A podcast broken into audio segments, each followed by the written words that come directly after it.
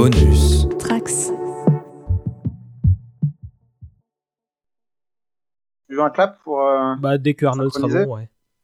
Je vais, je vais aller euh, me faire un chocolat chaud en attendant. Je reviens. Le mec se fait un chocolat chaud. Quoi. à 20h45 Il est vraiment trop vieux pour ces conneries. Il y a peut-être un peu de whisky dedans. Ah oui, ça c'est mon César, ça.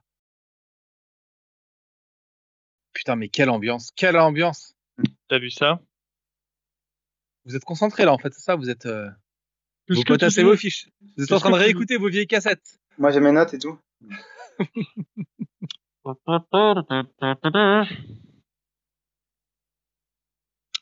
Il fait torréfier ses grains de chocolat tout seul ou euh, comment ça se passe? Écoute, euh, je valide cette punchline. Vous vous rappelez? Quand vous étiez enfant, Votre émission de télé préférée Vous vous amusez encore aux jeux vidéo, je parie? J'ai passé l'âge de ces conneries. Je te propose un voyage dans le temps. C'était là dans le temps, c'était un tube. Cela me rappelle un tas de souvenirs. Je suis trop vieux pour ces conneries, moi aussi. Tous ces moments se perdront. Il n'y a qu'un moyen de le savoir. D'accord, faisons comme ça. La seule conclusion que je peux en tirer est que Nous ne sommes pas trop vieux pour ces conneries. Nous ne sommes pas trop vieux pour ces comme tu penses. Nous ne sommes pas trop vieux pour ces conneries. Ouais, ouais. Bonjour les enfants, on est très heureux de vous retrouver pour le 35e numéro dont on n'est pas trop vieux pour ces conneries. Et on vous souhaite une année 2021 euh, euh, potable. on va vous faire en sorte de pas trop en demander. Euh, pas la peine de vous faire un long discours sur la situation sanitaire qui nous incite à enregistrer moins d'épisodes en ce moment. Mais malgré tout ça, on vous propose aujourd'hui un nouveau numéro enregistré à distance. Et pour le coup, on va s'intéresser à une thématique générale plus qu'à un sujet à un médium entier à une certaine époque plus qu'à une œuvre culturelle. Et avec mes invités, que je vais évidemment introduire dans un instant, on va parler de la radio, cet antique appareil que les moins de 20 ans ne doivent pas connaître, et plus particulièrement aux émissions dites de libre antenne des années 90. Une fois n'est pas coutume, on va euh, peut-être raconter un peu plus nos vies avec euh, les personnes qui sont avec moi ce soir. Peut-être même que vous aurez droit à des morceaux choisis de nos adolescences respectives, qui sait. Ce sujet, il nous a été proposé par Matt, que je salue. Hello mon grand. Salut César, quel morceau de, notre- de ton adolescence tu vas nous offrir ce soir? J'ai pas bien compris. Euh, bah écoutez, euh, je pense que ça va tabler dans les 11-12 ans, hein, donc c'est le tout début d'adolescence, hein, de la découverte de plein plein de choses, hein, ça, ça va être sympa. Et toi? Euh, bah moi la FM des années 90 c'est extrêmement important, ça couvre vraiment toutes les années 90. Je commence euh, à peu près en dans autour de l'année 92 et euh, et ça m'accompagne encore aujourd'hui. Ah oui, Gros teaser. ouais. Qu'est-ce qui t'a poussé à vouloir évoquer justement ce, ce sujet-là euh, euh, Et tu vas me dire aussi tout de suite après, vu que ça fait un petit moment que t'es pas intervenu dans le coin, bah, te demander de te présenter en quelques mots. Euh, ce qui m'a, on, on parlait des trucs euh, dans cette émission très euh, nostalgiques qui euh, nous ont marqué quand on était euh, gamin, qui, enfin, voilà, tous les, on vient avec notre nostalgie. Et moi, cette, ce ton, cette irrévérence, cette, cette façon de faire de l'impossible et du génial avec des bouts de ficelle et du bric-à-brac, c'est quelque chose qui m'a vraiment marqué. Et du coup. Euh, du coup, euh, ça, ça me paraissait être un thème intéressant pour euh, une émission de qualité comme celle-ci, tu vois. Moi, je, je n'interviens que sur des sujets majeurs. Je suis venu parler des Misfits, une série de, de, de la chaîne La 5. Je suis venu parler de Magic l'Assemblée. Euh, du coup, ça me paraissait important de, de mettre enfin euh, un sujet euh, culturel intéressant euh, au programme de cette émission. Et je te remercie de ta présence. Euh, D'autant que toi-même tu es animateur radio, donc j'imagine que c'est un sujet euh, qui est cher à ton petit cœur. Euh, ouais, moi je suis un, je, je, cette, cette euh, amour pour euh, la FM des années 90 m'a poussé dans des retranchements professionnels qui font que j'ai fait, oui, que je fais de la radio, de la technique, de la prod, des jingles, du podcast, plein de choses en lien avec tout ça et que oui, je suis devenu entre temps pro de la radio, quoi. Hmm. Et on va d'ailleurs rappeler que la grosse actu du moment, c'est la reprise de la sélection comics. Euh, oui, on est reparti. Bah, tu sais, je suis comme tout le monde. En confinement, on a un peu plus de temps, donc on a recommencé à faire des podcasts, la sélection comics. Donc, c'est des chroniques, des présentations de comics en 120 secondes pour découvrir des bouquins et vous donner envie de les acheter. Et l'autre actu, c'est un podcast qu'on fait avec euh, d'autres euh, vidéastes comics qui s'appelle l'Estaminerd. Il y a un jeu de mots entre un estaminet qui est un bar à bière et des nerds qui sont un peu des geeks. On n'a pas appelé ça le bar des geeks. On a appelé ça l'Estaminerd. Et en fait, c'est un podcast euh, un peu discussion à la cool, chill entre amis. Euh, c'est comme si tes youtubeurs préférés euh, sonnaient à la maison, ils s'installaient dans ton canapé et ils discutent de euh, techno, de culture pop, de tout ça. Et voilà, un peu à la cool. Et s'il y a d'autres trucs, on en parlera en fin d'émission. Il- Ensuite, il y a Pierre avec nous. Salut. Hello, salut César, bonjour tout le monde et merci pour l'invitation. Oh, bah, c'est un plaisir, d'autant que dans ton cas, ça faisait euh, deux ans que tu n'étais pas venu. C'était pour Blade Runner. Deux ans. Eh ouais, il y a- et ouais, effectivement, j'avais parlé de, ouais, de trois choses, euh, deux, trois sujets qui me tenaient à cœur, Blade Runner, effectivement. Euh, il y en a eu les Lego. Et là, je reviens pour un autre truc qui, effectivement, est cher à mon cœur aussi, euh, la radio, mais même si j'en parlerai pendant l'émission, mais moi, c'est un truc que j'ai occulté pendant très longtemps et sur lequel je suis revenu, en fait, après. D'accord. bah, de toute façon, je- oui, oui, je vais demander à chacun euh, quel était, euh, quel est encore l'état de consommation de ce médium-là euh, actuel pour chacun d'entre vous. Euh, en deux mots, euh, comment ça se va chez Babelio Euh, Vous existez toujours Euh, Vous vous voyez un petit peu? Ouais. Tout va bien, on, on a arrêté les rencontres euh, sur place, mais on les fait sur Zoom ou sur, euh, en tout cas sur euh, virtuellement. Mhm. Donc on continue quand même les rencontres, donc euh, ça permet d'avoir plus de gens qui viennent de toute la France, ce qui est quand même pas mal, euh, plutôt que, que des Parisiens qui viennent à Paris. Euh, et sinon, le site euh, va plutôt bien. Les gens euh, ont repris la lecture, je crois, pendant le confinement, les confinements, donc c'est plutôt chouette à ce point de vue-là en tout cas. La décentralisation est donc numérique. C'est- Ouais. ça le secret. tu veux peut-être euh, présenter Babelio en deux mots, euh, parce que comme ça fait un moment qu'on t'a pas eu l'antenne, euh, bah, je t'en prie. Ouais, écoute, merci. C'est un réseau social de, de lecteurs. Euh, donc en fait, vous pouvez vous connecter pour euh, enregistrer votre, euh, vos livres, euh, votre, faire votre constituer votre votre bibliothèque euh, euh, virtuelle et peut-être jouer à des quiz euh, sur des sujets qui vous tiennent à cœur. Vous pouvez en créer aussi. Vous pouvez ajouter vos critiques euh, de vos livres préférés ou même des, livres que vous avez détestés récemment. Euh, c'est ouvert à toutes les toutes les critiques. Euh, et donc voilà, donc c'est un réseau social euh, dédié aux livres et aux lecteurs. Et beaucoup de revenants, donc, puisqu'il y a Orna- Arnold, qui lui euh, bon, est un fantôme, donc ça- ça- quand j'y pense que ça sert à corps, mais, euh, mais lui, il est venu il y a euh, beaucoup plus J'aime récemment. quand tu me parles comme ça. Bah écoute, tu vois, là, ça faisait même pas partie de mes notes, quoi, tu vois, donc, euh, malgré ma fatigue et ma maladie, je pense que, que j'ai un soupçon d'éveil, donc je suis content que ça sorte. Profitez-en bien, parce que la suite sera sans doute moins, moins funky. Comment ça va, Arnold? Écoute, ça, Ça peut peut aller aller, euh, autant que possible. Merci pour l'invitation déjà. Bah, je t'en prie. Donc, euh, toi, t'étais là il y a pas très longtemps, puisque c'était pour parler de The Thing, il y a deux, trois The Thing, numéros de ça. ouais, excellent épisode euh, avec euh, la petite bande, c'était très sympa. Et puis euh, Pierre, euh, on avait fait le Lego ensemble, je crois. Et puis euh, Matt, je crois que c'est la première fois qu'on fait un truc ensemble. Donc euh, voilà, au plaisir de passer cette heure euh, à débattre de ce temps de, de que les moins de 20 ans ne peuvent pas connaître, comme tu dis si bien. Du débat et du sel. De l'argumentation. Et toi, bon, Donc ouais, non, voilà. l'une de tes principales crèmeries, c'est la grande entrée, hein, si tu veux encore euh, La- la- grande entrée. Toujours, euh, toujours là, euh, présent, YouTube, euh, cinéma et littérature fantastique. ça, ça tourne pas mal. et depuis peu, depuis peu, rédacteur sur l'écran fantastique aussi, avec des petites choses qui se préparent. Et, et toujours traducteur, avec en ce moment un, un petit projet de traduction pour les éditions Okno autour de Elephant Man, mais je ne peux pas en dire plus pour l'instant. Ouh, voilà qui te sied très bien. Tu m'étonnes. Bon, bah, tu, euh, tu nous en parleras le moment venu. Euh, merci à tous les trois euh, de vous prêter à ce nouvel exercice de nostalgie. On salue Nico euh, qui devait être des nôtres mais qui n'a pas pu se libérer. Euh, donc on lui fait plein de bisous. Euh, on est parti pour une petite heure, peut-être un tout petit peu plus, mais on va pas essayer de Ouais, une déborder. grosse heure, tu peux y aller. ouais. Tout ça pour parler des libres antennes. Dans une demi-heure, c'est la libre antenne qui recommence avec Arnold. Tu peux dès maintenant appeler le 05 70 5000, taper 36 15 Fun Radio rubrique direct, mais surtout garder ta radio allumée sur Fun. Arnold, tous les après-midi, 16h 18h45 sur Fun Radio. Avec lui, tout peut arriver. Les radios libres, c'est un peu l'ancêtre du podcast, et comme c'est une thématique qui m'a semblé appropriée euh, vu nos conditions d'enregistrement, je suis plutôt content d'en discuter avec vous.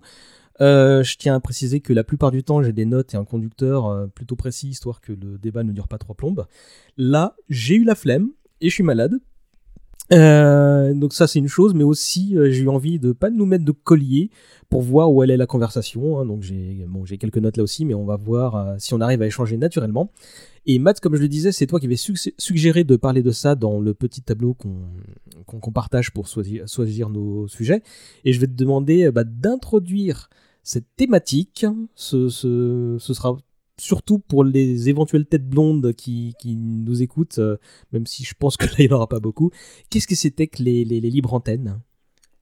Alors en fait, il faut bien s'imaginer quand dans- une période médiatique qui est complètement différente euh, de celle d'aujourd'hui, euh, on n'a pas du tout de téléphone portable, on n'a pas d'internet, on n'a pas de replay, on n'a pas tout ça. En termes de chaînes de télévision, on a en général cinq chaînes qui sont actives. On va finir par avoir une sixième chaîne, mais le canal 5 sur nos télés était un peu compliqué. Euh, pas de DVD. Euh, les magnétoscopes, c'est quelque chose qui est installé, mais qui n'est pas dans tous les foyers. Donc, on a beaucoup de, de produits linéaires. Et euh, la télé est très sage. La télé, c'est quand même un truc qui est au milieu du salon et qui est plutôt le truc des parents. Et euh, on a ces, ces petits appareils qui sont bah, nos, nos postes FM qu'on peut mettre dans nos chambres d'adolescents. Et l'intérêt de ces appareils, c'est qu'ils sont légers, ils se transportent facilement. On peut mettre un casque pour être en toute intimité avec euh, ce qui se passe à l'intérieur. Et ce qui est diffusé à ce moment-là sur les radios jeunes, c'est des choses qui sont euh, outrancières, irrévérencieuses, grossières, en pleine révolution, euh, où euh, on va mettre euh, des musiques qu'on n'entend pas dans les dans les médias tradis. C'est vraiment l'instrument de la révolte et c'est un instrument avec lequel on peut avoir un dialogue direct dans les médias avec des gens qui nous ressemblent, qui ont les mêmes préoccupations nous, qui découvrent les jeux vidéo, le skate, euh, la sexualité. euh, c'est aussi les années SIDA. C'est euh, voilà, on est dans un monde que les adultes comprennent pas bien.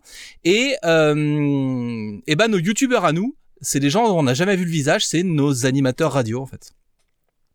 Et à quel âge, toi, t'as as découvert ce médium-là Et quelle a été ta réaction quand t'es entré dans ce petit monde? En fait, moi, j'ai commencé euh, au tout début des années 90. Moi, j'ai déménagé. Je suis passé d'un tout petit bled euh, qui était dans la région nantaise, mais vraiment un tout petit bled, à euh, une tour HLM de Nanterre. Euh, et je suis passé en plus d'un... c'est important pour l'histoire. Je suis passé d'un logement de fonction. Donc, en fait, mon monde euh, social, c'était une vingtaine de personnes et on se connaissait tous quoi. Et donc je suis passé d'un logement de fonction à une tour HLM. Et en fait, c'était très dur comme choc. Et euh, et du coup, dans le, le truc où tu cherches toujours un peu euh, des repères, des trucs pour te rassurer, des des, des exultoires, parce que la réalité n'était pas euh, folle pour moi à ce moment-là. Euh, J'écoutais beaucoup de musique et en écoutant la radio, en zappant, je suis tombé sur un truc qui s'appelait Super Loustic. Et Super Ah. Loustic, c'était une radio en région parisienne qui diffusait en FM et qui était une radio pour les enfants. Et où t'avais euh, de, de de la musique euh, vraiment pour enfants mais c'était pas genre Henri Dess ou des trucs comme ça. C'était des vrais groupes qui faisaient de la qui faisaient de la musique. Genre je pense au, au Bouskidou par exemple ça avait marqué ce truc là et euh, et donc t'avais des émissions de d'infos expliquées aux enfants de libre antenne de la musique des trucs de dédicaces. Et euh, bah mon premier contact à la avec la radio c'est ça. C'est que euh, euh, j'arrivais tel un su- tel un super héros qui débarque en ville j'arrivais dans un monde que je ne comprenais pas et euh, et voilà mon truc mon truc rassurant mon petit trait d'union avec euh, avec euh, avec le reste on coupera cette hésitation mon petit trait d'union avec euh, voilà avec la avec le, le monde réel pour moi c'était cette euh, cet exutoire qui était cette radio pour enfants Mais du coup, t'avais t'étais tout petit là, parce que Super Loustic, là, je, je crois que j'y ai pas repensé depuis 30 ans. Et, et le nom vient de ressurgir d'un coup, là. T'avais quel âge? Bah Super si vous êtes nostalgique, on peut trouver encore des, des programmations musicales. Il y a un site en fait qui existe encore pour euh, pour ça. Mais là, on est au tout tout début des années 90. Ça doit se passer. euh, Je découvre les matinales de Skyrock à la fermeture de Super et je découvre les matinales de Skyrock en 92. À ce moment-là, j'ai 12 ans. Mais du coup, ça vous plante un peu le décor. C'est-à-dire que Super pour moi, c'est quelque part euh, entre. Enfin, ouais, c'est c'est le début des années 90. C'est juste avant euh, 92, quoi. De toute façon, on va, faire un- un- une espèce d'historique. euh, alors, très rapide, on va surtout mentionner les émissions, puis après, on reviendra sur celles qui nous intéressent. Mais, euh, je vais déjà demander à Pierre bah, de répondre à, la même question. Donc, euh, à quel âge tu t'es, en- t'es tombé dans la marmite et ta réaction moi, c'était un peu plus tard, je pense. Moi, j'étais au collège, j'étais, c'était en 97, 96, 97, peut-être 98 euh, que j'ai découvert. Euh, c'est le soir. euh, j'étais à Tours. Euh, je sais pas si le fait d'être dans des villes euh, un peu solitaires, je sais pas, un euh, des, des villes de, de province. euh, moi, j'étais, je détestais le collège. J'avais deux amis, mais j'avais pas un gros groupe de potes. euh, Et en fait, moi, mon, je, j'écoutais, je suis tombé un soir sur euh, sur euh, sur Max, euh, sur une émission, euh, et genre je suis, j'étais mort de rire. Euh, et en fait, il y a un truc où effectivement, je j'entendais, je sais pas, des, des jeunes, une culture commune peut-être. C'est euh, un truc assez marrant sur euh, sur le, tu en parlais Matt sur euh, des choses qui réunissent peut-être des jeunes à un moment donné. Euh, je sais pas à quel point on peut faire un peu de de sociologie ou pas, mais mais en gros, chaque période a eu ses jeunes quoi, a eu et ces jeunes sont reconnus dans des choses euh, très spécifiques, le rock'n'roll peut-être à un moment, euh, d'autres trucs, le rap et tout ça. Et je pense que les, les libres antennes, je pense qu'à un moment au collège, tout le monde en parlait en fait. Ça nous réunissait tous. Moi au collège, tout le monde parlait de Gérard euh, et de, de Max. Et du coup, moi, j'ai ça m'a fait des potes. J'ai parlé de ça. On se marrait en classe en, en, écou- en réécoutant, enfin, en parlant des émissions de la veille. Et du coup, il y avait un côté euh, qui nous a rapprochés avec des potes. Et du coup, je, suis- je suis un peu euh, devenu pote avec des gens via ça aussi, où ça m'a rapproché avec d'autres élèves. Et du coup, moi, c'était Max. euh, c'était en ouais, 96-97. Je pense juste avant l'arrivée de Gérard, ou plus ou moins en même temps. J'ai découvert, je pense, un tout petit peu plus tard Gérard. Mais c'était à peu près à cette, cette période-là. D'accord. Arnold, même question? Euh, bah écoute, moi c'est euh, clairement lié à l'adolescence, donc euh, je dirais entre mes 12 et mes 14 ans, qui coïncide vraiment au moment où j'ai commencé à littéralement écouter la radio, ce qui est quelque chose que je faisais absolument pas avant. Quand, quand je suis entré au collège, pour moi la, la radio c'était plutôt synonyme de, de, ce qu'écoutaient mes parents, tu vois. Tout, tout à l'heure Matt parlait de la, de la télévision comme quelque chose de réservé aux parents, mais pour moi la radio était aussi quelque chose de réservé aux parents, avec beaucoup d'émissions d'actualité et ce genre de choses. Et c'est par euh, paradoxalement le biais de ma famille, mais plutôt par les cousins et ce genre de les gens qui avaient un peu mon âge, quoi, que j'ai commencé à écouter la radio et euh, notamment par des bah, par les émissions qui nous intéressent. Et je crois que la première, vu que c'était un petit quelque chose d'un petit peu euh, caliente pour un gamin de 12-13 ans, ça devait être Love in Fun Mhm. et avec l'équipe l'équipe Arnold, Doc, Jessica. Et c'est ça correspond aussi à l'époque où tu où tu commences à te à t'enjailler hein, un petit peu sur sur ces sujets-là. Et euh, donc ça a débordé dans les cours de récré et c'est là que tu te rends compte que dans les cours de récré à l'époque effectivement pré-internet tu t'éclates et tu t'enjailles sur euh, des consoles de jeux et sur ta radio. Et, euh, ça a ouvert un, un- nouveau cercle social et, et, des, éveillé des centres d'intérêt communs avec avec mes, mes contemporains de cours de récré. Donc c'est très lié à ça. Et t'écoutais quoi? Euh, Fun Radio. Moi, j'étais vraiment sur Fun Radio. hein. C'était vraiment la, la seule, la seule radio que j'écoutais à ce moment-là. Après, Mais du coup, là, si t'es sur la vers- période Doc, euh, Jessica, Arnold, c'est la deuxième partie de Love in Fun, donc t'es aussi euh, dans les années 96, 97 dans cette période-là. Ouais, ouais, c'est, euh, je crois que c'est une, une des, c'est pas une des premières équipes. Ouais, t'as raison, mais ça doit être 94, 95, je dirais, deuxième équipe à peu près. Ça devait être ça. En fait, euh, c'est D-Fool qui lance euh, Love in Fun, il est sur Fun Radio et tout, c'est le c'est le gros phénomène du début des années 90 et il y a un vrai tournant. Alors on a pris la chronologie dans tous les sens mais il y a un vrai tournant dans la la FM des années 90 qui est autour de l'année 95 et c'est le moment où euh, Skyrock devient rap, c'est le moment où Fun Radio abandonne le grunge, c'est le moment où D-Fool se casse et il va sur Skyrock. Et donc c'est le moment où euh, bah, il faut reprendre Love in Fun. Et donc c'est Arnold et Jessica qui qui qui succèdent en fait à D-Fool euh, et c'est aussi les années où Fun Radio va essayer de faire Fun TV et donc ça les intéresse d'avoir une animatrice euh, qui a un décolleté tout à fait garni et qui va ne pas hésiter à le montrer euh, pour faire un point d'entrée pour les ados que nous étions sur Fun TV. Exact. Et je me rappelle que ça devait être vraiment au tout début que j'ai commencé à écouter, parce que je me rappelle que entre guillemets le, le fantôme de Diffoul était encore là. Il était souvent pas mal mentionné par euh, par, par les, les co-animateurs, donc. euh, Arnold vraiment, euh, revenait juste souvent après, dessus pour se moquer un peu du personnage, euh, si je me souviens bien. C'est- Moi, c'est- je suis arrivé un petit peu après le départ de D-Fool, effectivement. euh, Donc je crois, je crois qu'il cassait gentiment du sucre sur, sur lui, euh, ou un truc du genre, non Ouais, parce qu'il est revenu. Parce qu'il y, a eu- il y a eu deux allers-retours, non? Enfin, en gros, il est reparti, ensuite il est revenu, il est reparti. Ah, je sais il y avait un peu un truc à un moment où, euh, avec, euh, je sais pas, des histoires euh, de fric ou. Euh, en fait, euh, non, je crois que c'est à, je crois qu'il est passé direct de Fun à, à Sky. Il faudrait qu'on vérifie. En fait, il y a un, il y a un truc. Il s'appelle D-Fool parce que c'est John D-Fool. C'est le, le personnage de BD. Mobius, Et en fait, euh, quand ils sont arrivés à l'antenne, le directeur des programmes leur, c'était la BD qui était à la mode à ce moment-là, à la fin des années 80, et donc le directeur des programmes leur a tous fait prendre un pseudo qui était un personnage de BD.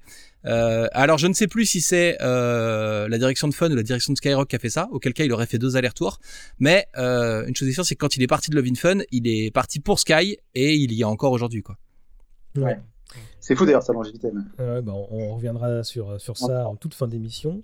Euh, euh, moi, juste pour finir le cercle, bah, c'était, ça ressemble beaucoup à ce que vous avez décrit, euh, Pierre et Arnold. C'était la cour de récré, donc c'est un pote qui m'avait parlé de, de, bah, de Max aussi. Hein, donc c'est par, c'était par là ma porte d'entrée. Et donc euh, Fun Radio, euh, d'abord le Star System, puis un peu Love in Fun, effectivement. Donc je vais pas, vu que ça ressemblait beaucoup à, vos expériences, je vais, je vais pas répéter les mêmes choses. Je veux bien que Matt, tu, tu l'as dit il y a un instant, on a commencé la, la timeline un peu dans tous les sens.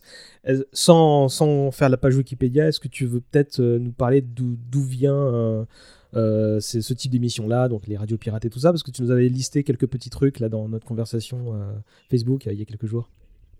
Bah moi j'en ai listé plein parce que c'est vraiment les trucs que que j'ai écouté, tu vois, j'ai pas de j'ai pas pour le coup, j'ai pas creusé genre les connaissances empiriques, je vais pas vous faire le Wikipédia de la radio. Par contre, je peux vous parler des émissions qu'il y avait à ce moment-là et de et de pourquoi elles étaient marquantes. Le truc qui était qui était hyper important euh, au tout début des années 90, euh, Fun a une programmation qui est beaucoup plus rock, beaucoup plus grunge, et Skyrock a une programmation qui est très euh, aujourd'hui c'est ce qu'on retrouve un peu sur RTL2, c'est un peu les tubes du moment, les Tears for Fears et tout ça. Les radios sont quand même assez proches du coup dans dans l'esprit, et il y a une vraie guerre des clans. C'est-à-dire que c'est PlayStation, Xbox, il faut que tu choisisses ton camp.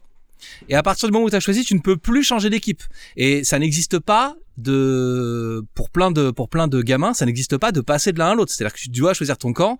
Et si tu as choisi d'écouter euh, Love in Fun par exemple avec D-Fool, t'auras pas le droit d'aller écouter l'ersatz qui a été monté euh, à part Skyrock, qui était animé par Tabata Cash, parce qu'évidemment une actrice porno c'est une spécialiste en sexualité comme peut l'être un sexologue, il y a aucun doute là-dessus quoi. Et euh, et donc c'était plutôt cette histoire de guerre de clan quoi qui était euh, qui a, qui a marqué euh, pour moi les, les premières années. Et, euh, et du coup, moi, j'étais sur les premières années, j'étais Team Skyrock et j'avais euh, la matinale d'Arnold euh, qui m'a qui m'avait marqué. J'avais euh, les émissions d'un mec qui s'appelait Lorenzo qui donne des cours de radio aujourd'hui sur internet Ah ouais, putain, Laurent. et et qui faisait plein de voix de personnages qui qui en fait il était tout seul à animer mais il y avait 50 personnages ça s'appelait la jungle en folie son truc et c'était euh, voilà c'était n'importe quoi. Et en fait ce qui était dingue dans ce truc là c'est que tu faisais de la radio c'était un réseau national les gens étaient payés pour le faire mais en fait en vrai tu le fais avec rien. Parce que les mecs avaient un micro il te faut une platine CD, il te faut un téléphone pour prendre un peu des auditeurs, et en vrai, ça coûte rien à faire. C'était ce côté bout de ficelle, quoi, qui était euh, fascinant. Et Skyrock, moi, sur, mes années adolescentes, c'était la, il y avait un truc le soir qui s'appelait Bonsoir la planète, qui était une émission de libre antenne où plein de gens venaient parler de thèmes intéressants avec un mec qui s'appelle Malher. Et du coup, c'était pas du tout un truc trash, c'était un truc plutôt posé où tu pouvais discuter, tu prenais le temps de le faire et tout. Et ensuite, il y avait un combo que je trouvais fascinant. Ça finissait à 22 heures. Tu tapais 20 minutes de la méditation transcendantale où du coup, il fallait méditer, il fallait tout ça. Et ensuite, 22h20, 23h, t'avais les histoires torrides de Géraldine. Et donc, on te balançait euh, des histoires de cul.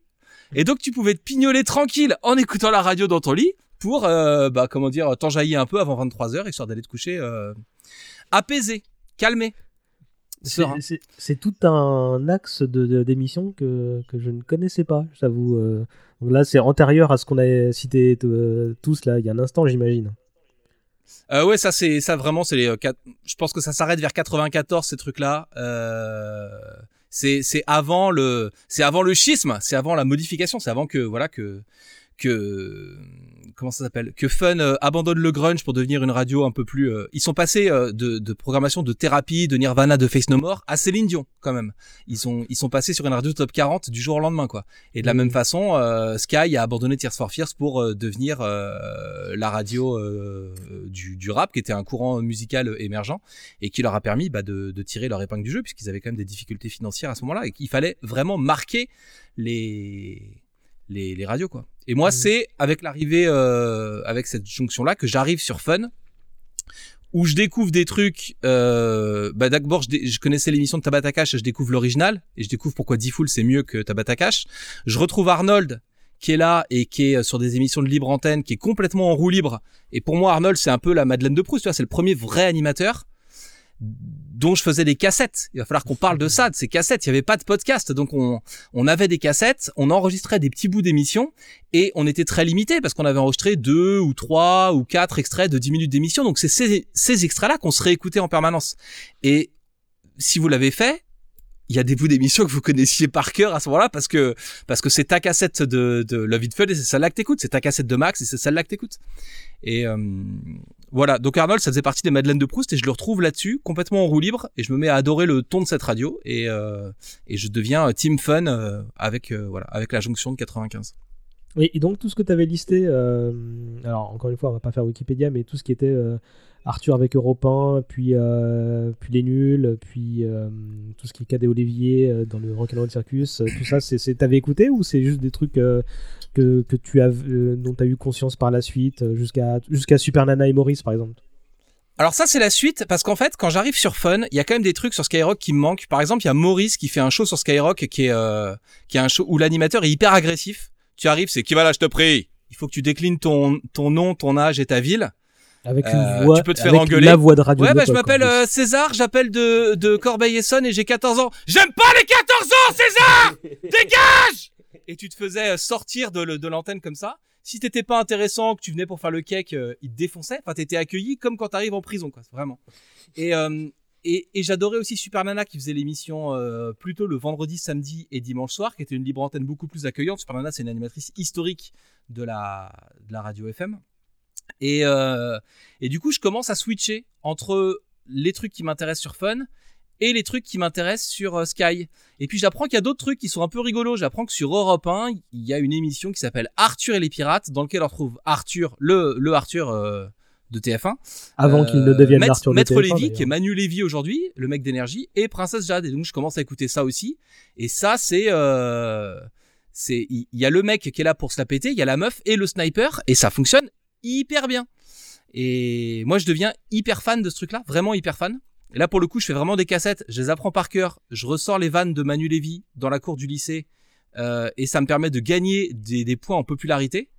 Et c'est là où je me dis, euh, ouais, attends, c'est ça que je veux faire, quoi. Moi, si euh, je peux gagner de l'argent en disant des blagues aux gens et en les envoyant chier et que ça fait rire tout le monde, c'est ça que j'ai envie de faire. Pour moi, c'est ça le déclic professionnel.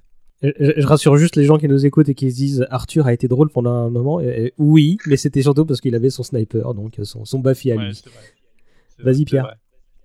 Et il y avait Laurent Baffy, euh, tu cites Laurent Baffy, il y avait Laurent Baffy aussi qui a tenté une, une émission de libre antenne. ce Mhm. soir. Sur Europe pas un 2. souvenir euh, impérissable, mais, euh, mais je sais que ça va un peu marcher, non? Euh, J'écoute, je n'étais pas au courant de. Ou alors j'ai- été au courant et je me suis empressé d'oublier, euh, vu qu'il s'est passé quand même quelques Laurent d'années. Baffy et Marie, je crois. D'accord. Mais il y a eu beaucoup d'expérimentations comme ça sur Europe 2. Il y a eu une libre antenne de Richard Boringer aussi sur Europe 2 à un moment. Du coup, on prenait vraiment le temps de parler avec les gens, qui était une, une libre antenne vraiment sociale où comme le mec est quand même très à l'écoute de- bah, des gens qui pouvaient être là. Et du coup, c'était pas du tout une euh, une libre antenne paillette où l'animateur est là pour se mettre en avant et pour écraser un peu les auditeurs comme tu pouvais le trouver partout. Mais c'était vraiment un un, un espace d'échange et de de confession, de connivence, de tous ces mots un peu euh, voilà. Mm. T'as vraiment picoré, Mais hein, il y avait- l'impression.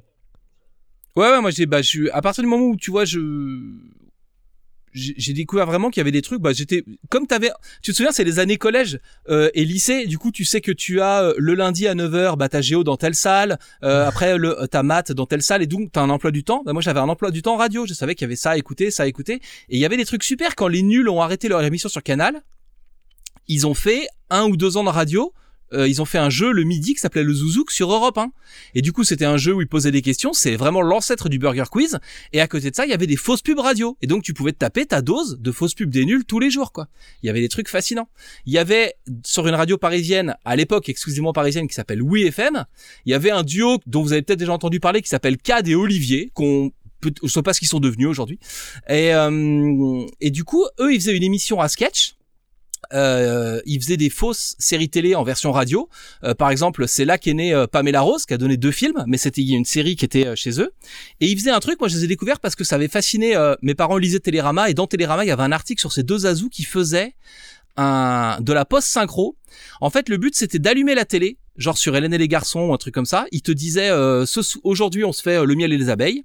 Donc fallait allumer ta télé sur le miel et les abeilles. Tu mettais l'image de TF1, tu mettais le son de WFM et eux doublaient l'épisode en fausse post synchro et en impro parce qu'ils n'avaient pas vu l'épisode. Euh, et du coup, ça leur faisait, euh, il fallait tenir quoi. C'était et c'était n'importe quoi, n'importe quoi. Tout était possible quoi. Créativité. Et oui, oui, j'ai picoré plein de trucs. Ouais. J'ai l'impression, Arnold et Pierre, que vous, vous étiez, euh, comme moi, beaucoup plus monomaniaque et que c'était Fun Radio, euh, donc euh, principalement Max, quoi. Pas, tellement Max en réalité. je, le trouvais, je le trouvais plutôt insupportable dans son ton et dans son, son ton très énergique. Il avait ce côté, tiens, ça me fait plaisir, tiens. Non, euh, c'était pas pour moi, Max. Euh, tout, tout- tout simplement, j'étais très euh, Team Fun Radio, ça par contre, il n'y a, y a pas de doute. Mais l'émission de Max, c'était pas un truc qui me faisait spécialement rire. Pour le coup, Lorenzo, tu vois, je me le rappelle de lui en matinale. Et, euh, il me faisait, il me faisait parti- particulièrement rire alors que ses, ses, ses formats étaient des trucs complètement, complètement vus et revus de, de canulars téléphoniques et, euh, et de jeux, euh, de jeux avec les auditeurs. Et il y en a un dont je me rappelle qui me faisait vraiment crever de rire et qui me poussait un peu à me, faire des abdos le matin en marrant et à me, lever de mon plumard, où il faisait le, il reprenait un, un dialogue, le dialogue d'un film avec son, son co-animateur et il se forçait à le jouer mal, mais genre vraiment très mal quoi. Et l'auditeur devait deviner d'où venait le film et c'était vraiment super drôle quoi parce qu'ils avaient un, talent pour mal jouer. Et, euh, et voilà ouais non c'est pas monomaniaque euh, dans le sens où euh, il y a le côté monomaniaque, je, vois ce que tu veux dire, mais plutôt dans le sens où les copains l'écoutent et donc du coup euh, quand t'as 14 ans t'es con, t'es influ- influençable et t'écoutes, euh, tu continues à écouter. Euh, c'est vraiment plus tard par la suite que j'ai commencé à migrer pour le coup vers WFM et euh, quand ouais quand quand Fun Radio a arrêté de passer de la musique euh, qualitative quoi. et quand tes goûts euh, trouvé, rock euh, se et sont affinés, quoi. Voilà, fin, fin 90, fin, fin 90 où j'ai commencé à découvrir des choses. Donc j'avais écouté un petit peu, euh, je me rappelle très clairement d'avoir entendu les, les délires de KDO. Mais Mm. genre vraiment très clairement, je, je, je me rappelais pas de, de ce délire du, du De la post-synchro du- de la post-synchro, je trouve, je trouve ça génial. Euh, Je me demande s'il reste des extraits, j'ai envie d'en trouver. Mais euh, après, j'ai bifurqué sur euh, plutôt la, la, la fiction audio avec euh, Frédéric Martin euh, le soir de 23h à minuit, euh, qui, qui est devenu un de mes, de mes Madeleines de Proust. euh. Le monde de Monsieur Fred. Ah ouais, mec, absolument. Ah. Émission culte. Content culturelles. qu'on le, qu'on le cite. Mais- Euh, euh, Mais je reconnais, moi, le truc de. Il y a- une appartenance. Pardon. Non, vas-y, justement, j'allais te Ouais. passer la parole. Il y a, il y a une- il y a- il y a un vrai sentiment d'appartenance quand tu. euh, moi, j'ai découvert euh, l'émission. Je pense que c'est la première que j'ai écoutée, c'était du coup à Max. Et en fait, je me suis retrouvé euh, peut-être. euh, en gros, c'était celle que j'avais, quoi. Et en fait, euh, après coup, il y a eu un espèce de sentiment où euh, autour de autour de toi, tu sens que d'autres personnes sont dedans. Et tu le découvres, il y a un côté très magique, peut-être un peu dans la radio aussi, où, où c'était pas prémédité, quoi. En gros, tu allais dans la cour et les gens se marraient, et t'écoutais un peu, et en fait, ils parlaient de l'émission que tu avais écoutée la veille, quoi. Et en fait, à partir de ce moment-là, moi, j'ai effectivement, je suis resté un peu euh, monomaniaque pour le coup euh, sur euh, sur l'émission, euh, avec un sentiment de ouais presque de euh, OM quoi. C'était l'un ou l'autre, tu peux pas être les deux quoi. Et moi, j'avais un peu ce sentiment-là euh, de dans ma cour de récré. Et d'ailleurs, je l'ai gardé un peu après le sentiment aussi de peut-être de fidélité avec le avec Max. Où euh, il y a un moment où il était numéro un, je pense que tout le monde parlait de lui à la cour de récré pendant un an ou deux. Après, euh, je pense, a repris le dessus euh, quelques années plus tard. Je sais, je connais pas les dates, mais je pense qu'il a repris un peu le dessus avec, dessus avec les, les doux l'appel, les trucs comme ça. Et tout le monde parlait, pour le coup, tout le monde à la- au lycée peut-être euh, parlait plus de Diffool. Et du coup, moi, j'étais resté sur Max, quoi. Qui après est parti. euh, Enfin, il a fait les mornings et c'était plus très bon. Et moi, j'aimais pas du tout. Et, et après, je suis pas revenu. Mais il y avait un vrai sentiment d'appartenance, je trouve, dans le, effectivement, dans, dans les radios. 22h. Ouais. Sur Fun Radio. Vous fait le public est surexcité. Ça fait longtemps qu'on n'avait pas une candidate aussi forte. Ça vous fait deux bonnes réponses. Écoutez-moi bien, euh, Vilma. Vous m'écoutez Oui. Avez mis le. Écoutez toujours. Alors écoutez bien, vous avez deux bonnes réponses. Si bien entendu, grâce au Kiki, donc vous avez accédé à la troisième bonne réponse de la question qui va vous être posée d'ici quelques instants, vous ferez acquérir bien entendu une solution de Chenifi. Position, possession des cadeaux plus. euh, Oh là. Bien entendu avec son abonnement en taekwondo. Vous êtes prête? Oui. Alors. Ceinture jaune, euh, Vilma Oui. Alors attention. Je vais vous passer un petit son. D'accord Oui. Ok Oui. Vous allez approcher vos lèvres Oui. du combiné de téléphone Oui. et une de charmantes hôtesses va vous embrasser sur la bouche. Aïe. À vous de deviner qui qui c'est qui vous embrasse sur la bouche. Écoutez bien. Oh. À votre avis, qui qui donc Euh, allez. Un petit indice quand même. Oui, dites-moi les noms parce que je me rappelle plus. Ah, je peux pas, son prénom commence par la lettre M.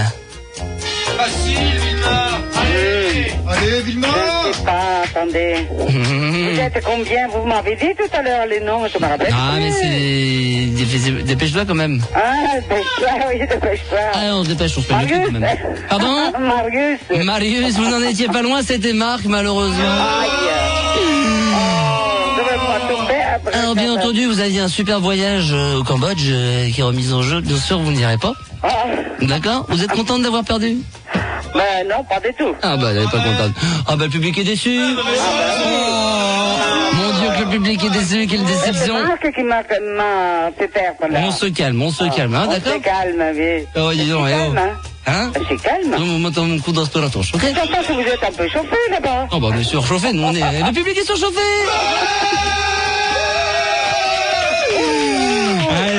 sacré Vilma, vous êtes une fidèle de l'émission, comme même on nous a dit. Oui, Euh, alors, oui, oui, alors, bien entendu, vous repartez avec le pins de l'émission. Pour ça, c'est très simple. Il suffit de nous écrire, nous envoyer un chèque de 1000 francs, vous recevrez le pins dans les vacances.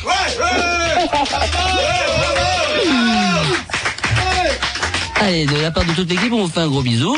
Eh ben moi de même. Et je vous souhaite bonne soirée. Allô Et vive le kiki Pardon Vive le kiki Vive le kiki Vive quoi Vive... Redites, redites-le une fois pour voir. Vive le... Vive le kiki Vive le kiki Il est chaud comme la braise. Il te parle avec ses mots. Et tu ne pourras jamais l'oublier. Max, Max, le Star System. Sur Fun Radio. Il y a un truc qui est rigolo avec Max, c'est que quand t'as beaucoup tourné et que t'as beaucoup écouté de choses, moi j'aimais pas du tout Max par exemple. Euh, parce que c'était celui qui me paraissait être le plus euh, Antipathique. Le plus simple, mais dans le mauvais sens du terme. C'est là où il y avait le moins de créativité, c'est là où, euh, pour moi il y avait le plus euh, le plus d'ego, où il y avait euh, j'avais vraiment le sentiment euh, euh, que que qu'on écrasait l'auditeur, que qu'ils étaient là pour faire du faire valoir et ce genre de choses. Et je trouvais ça pas très amusant, surtout comparé à euh, au fond en fait que je pouvais ressentir chez, plein d'autres gens et chez plein de libres antennes. Et je me suis mis à vraiment m'intéresser à ce qu'il faisait et à l'aimer euh, vers la toute fin des années 90 quand pendant un moment ça a été vraiment le seul survivant. C'est-à-dire qu'il y a un moment où euh, Arthur et les pirates c'est terminé, où euh, D-Fool euh, sur Sky j'aimais vraiment pas la musique, j'avais vraiment du mal à, à y aller, euh, où Koé est plus à l'antenne, où euh, Maurice n'est plus à l'antenne, où Super Nana n'est plus à l'antenne, et du coup techniquement euh, tout le monde se met à faire euh, que vraiment du pouce disque parce que la fin des années 90 ça coûte moins cher de faire ça, et il y a plus que lui et, euh, et Frédéric Martin donc sur WeFM et je me retrouve bah du coup à écouter ça. Et, et ça fait partie de ces trucs où tu sais quand on te matraque une chanson que tu l'aimes ou que tu l'aimes pas tu, elle finit par te rentrer dans la tête. Et un jour tu la sifflotes dans la douche cette chanson que t'aimes pas. Genre euh, Frérot de la Vega pour donner un exemple. Et et du coup si tu la, si tu la sifflotes euh, instinctivement tu te mets dans un truc où bah en fait non mais elle fait un peu partie de toi t'aimes bien et tout. Et donc j'ai beaucoup écouté Max euh, parce que c'était le seul. J'ai j'ai plein de références de trucs comme ça. Euh, on va parler de Gérard ensuite et moi je suis un gros fan des débats de Gérard. Mais euh, pour moi c'est c'est le fait qu'il ait su résister longtemps qui fait que c'est un incontournable de ces années-là et pas du tout le la qualité de son contenu en fait. Mm. M- Moi, euh, juste pour, euh, pour, pour décrire un petit peu, euh, c'est donc comme je disais tout à l'heure, c'était assez similaire à Pierre, ma découverte de la radio, et donc ça s'est essentiellement fait autour de, de Max et le Star System. Mais je crois que plus que sa personnalité, qui quand t'as aucune expérience de ce que c'est que le médium et que tu t'entends juste un mec gueuler et bah, bien souvent se moquer des gens, euh, notamment ceux qu'il a euh, à l'écoute. Euh, ça, bon, bah, ça interpelle forcément, mais euh, je pense que très rapidement, moi, ce qui m'a plu, c'est la- l'alchimie qu'il avait avec son équipe. Et je parle pas des, des, des auditeurs réguliers qui, sont, qui ont fait le succès de l'émission. Moi, je parle des Manu et Fildar, de DJ Rigo, Mhm. euh, et les gens comme ça, en fait, qui. euh, on voyait que, euh, bon, j'allais dire, ils se lèvent le matin pour aller bosser. Non, ils se lèvent plutôt l'après-midi pour aller bosser le soir. Mais euh, on, voyait qu'ils étaient contents d'aller euh, bosser, de se retrouver pour mettre les potards de la déconne à fond, sans, sans beaucoup de travail. J'ai l'impression, j'ai l'impression que c'est beaucoup d'improvisation. Qu'ils disent, bah aujourd'hui on est lundi, bon bah lundi c'est qui qui donc, hein, on est mardi, bon bah on va faire un canular téléphonique et puis voilà. Je pense que ça n'est pas plus loin que ça parce que de toute façon euh, le, chemin de fer était tracé par les appels euh, qu'il recevait et bon bah il pouvait passer euh, 10 secondes avec un auditeur et, euh, et presque une heure avec un autre parce que soit le, le mec avait un truc réellement intéressant à, hum, à évoquer, que ce soit un sujet sérieux ou, ou pour taper dans la déconne. Donc en fait, il y avait ce qui, était bien, c'est que ça avait l'air d'être de l'impro total et comme il n'y avait pas une émission qui ressemblait à une autre, bah forcément, moi j'étais là tous les soirs, sachant que en plus, euh, comme chaque émission ne se ressemblait pas, ça accentue sur, euh, sur un point qui est bah, en fait les rendez-vous, je veux pas les louper. Euh, Je veux être là quand il y a un kiki donc, je veux être là quand il y a un, un canular téléphonique parce que je sais pas quand est-ce que ça va tomber. Et, euh, et en plus de ça, bah, t'as- on a commencé à évoquer euh, les Gérard de Suren et tout ça, mais donc il y avait effectivement les, euh, les auditeurs euh, guests. Les frics Voilà, Les ouais, frics. euh, donc de Jean-Pierre Sauzère. voilà. Alors vous serez ravi d'apprendre qu'il a une chaîne YouTube et qu'il a 59 abonnés sur, euh, sur, sur sa chaîne. Ouais, mais il y a plein de radios qui de, de, de- j'entends enfin il, parfois t'as as des gens qui redécouvrent euh, ce mec euh, enfin c'est Bah, il a fait des émissions type C'est mon choix ou euh, Striptease ou des trucs comme ça. Lui, on l'a revu il y a pas très longtemps. Enfin, il y a pas très longtemps, il y a quelques années encore, Ouais. euh, je crois. T'allais dire? Euh, non, en gros, il y avait le côté euh, impro et les- chaque émission, et t'a- t'avais vraiment un truc vivant, quoi. C'était pas une série télé, euh, t'avais vraiment quelque chose de vivant pour n'importe quelle émission de, de Libre. Moi, je peux effectivement parler peut-être que de Max, parce que j'ai pas trop écouté la concurrence, je, dé- je refusais d'écouter Default à l'époque. Euh, mais en gros, par exemple, sur, sur Max, en tout cas, et sûrement sur les autres, il y avait le côté impro, et il y avait le côté, euh, t'avais des têtes connues, effectivement, qui revenaient. En fait, il a, il a réussi, euh, Max, et probablement tous les, les animateurs de cette époque qui en ont fait un âge d'or, je pense, euh, à un moment, euh, c'est que, en fait, t'avais quand même des têtes euh, régulières t'avais envie de retrouver en fait. Euh, alors il y a un côté dîner de con, hein. il y a un côté. euh, Ah ouais, ouais, bah, le freak, le freak show là qu'il avait, c'était vraiment une spécifi... enfin, c'était la spécificité de son émission en fait. Et, et- du et coup, d'avoir des auditeurs un peu euh, handicapés sociaux, euh, voilà, d'avoir les Françoises, d'avoir les. Il avait un DJ aussi qui était dingo. Euh, euh, Ah. bon, bah, je- le nom me reviendra pas. Euh, qui disait ta mère elle va ju- ta mère elle va jumper, ta mère elle va jumper et c'était son seul claim. DJ Maxime. Mais euh, DJ Maxime, merci. Du coup, il y avait tout comme ça toute une galerie de personnages. Amédée, qui a dû finir en tôle d'ailleurs, parce que bon, bah, on l'a jamais entendu au bout d'un moment, mais, mais ouais, ouais, ouais, le freak show, effectivement, comme tu disais, euh, qui rétrospectivement, enfin maintenant, quand, quand, si des gens écoutent ce qui se passait à l'époque, et je mets Gérard à part, parce que clairement, il y a, y a ça, ça, il faut qu'on prenne un peu de temps pour parler du personnage, mais je crois que ce, ce côté, euh, bon, bah, on, on va appeler un tel parce que euh, là, on, on manque d'auditeurs sympas. Parce qu'on sait ou- qu'elle est bourrée. Euh. Elle est bourrée, donc on l'appelle et puis on va se rigoler quoi. Mais, euh, mais aujourd'hui, enfin, ça passerait pas un truc comme ça. Ce serait, ce serait même, enfin, c'est, c'est pas pour avoir un discours woke, mais même moi aujourd'hui, euh, je, je, je m'en veux un peu en me souvenant de, de, de trucs qui, qui passaient à l'é- à l'époque et, et je dis j'ai pu me marrer là-dessus, quoi. C'est, affreux, mais, euh, mais Euh, effectivement. moi j'ai pensé ça. Ouais. J'ai pensé ça en préparant pour l'émission, euh, en me disant, mais en fait, moi, je, ça faisait longtemps que j'avais pas écouté. Les seuls trucs que j'avais vraiment réécouté, c'était les débats de Gérard, donc effectivement, on met ça à côté. Mais sinon, j'avais, j'ai un peu réécouté avant l'émission euh, euh, des, des extraits qui sont sur YouTube. Et en fait, il y a quand même des trucs où Max a quand même un talent, euh, c'est que il arrivait à, à- il arrive à te faire rire sur des trucs. euh, genre, il y a Françoise, il, il demande à Françoise de d'expliquer euh, Dynasty ou les feux de l'amour. Elle, elle est bourrée, évidemment, ça- il y a un côté un peu, euh, un peu honteux peut-être, euh, et il y a un côté, et honnêtement, ça marche quoi. Enfin, t'écoutes ça aujourd'hui, ça, ça reste, enfin, c'est, c'est la meuf, elle te raconte juste une, une émission en étant bourrée. Et je pense que ça, tu le vois dans des soirées, des gens qui racontent des trucs bourrés, ça arrive quoi. Et c'est drôle quoi. Et il avait un bon, il avait un, il avait un, un bon truc pour parler ces gens, enfin, et pour parler euh, avec ces gens, avec, avec, avec, enfin, à ces gens. Et il y a un autre truc euh, qui était assez drôle. Par exemple, j'ai réécouté, euh, il demande à, Gérard d'appeler l'AFP pour euh, dire que non, non, il va pas faire une tournée internationale. Et t'as t'as Gérard qui appelle l'AFP. Enfin, il y a des moments qui sont quand même, qui sont vraiment bons quoi.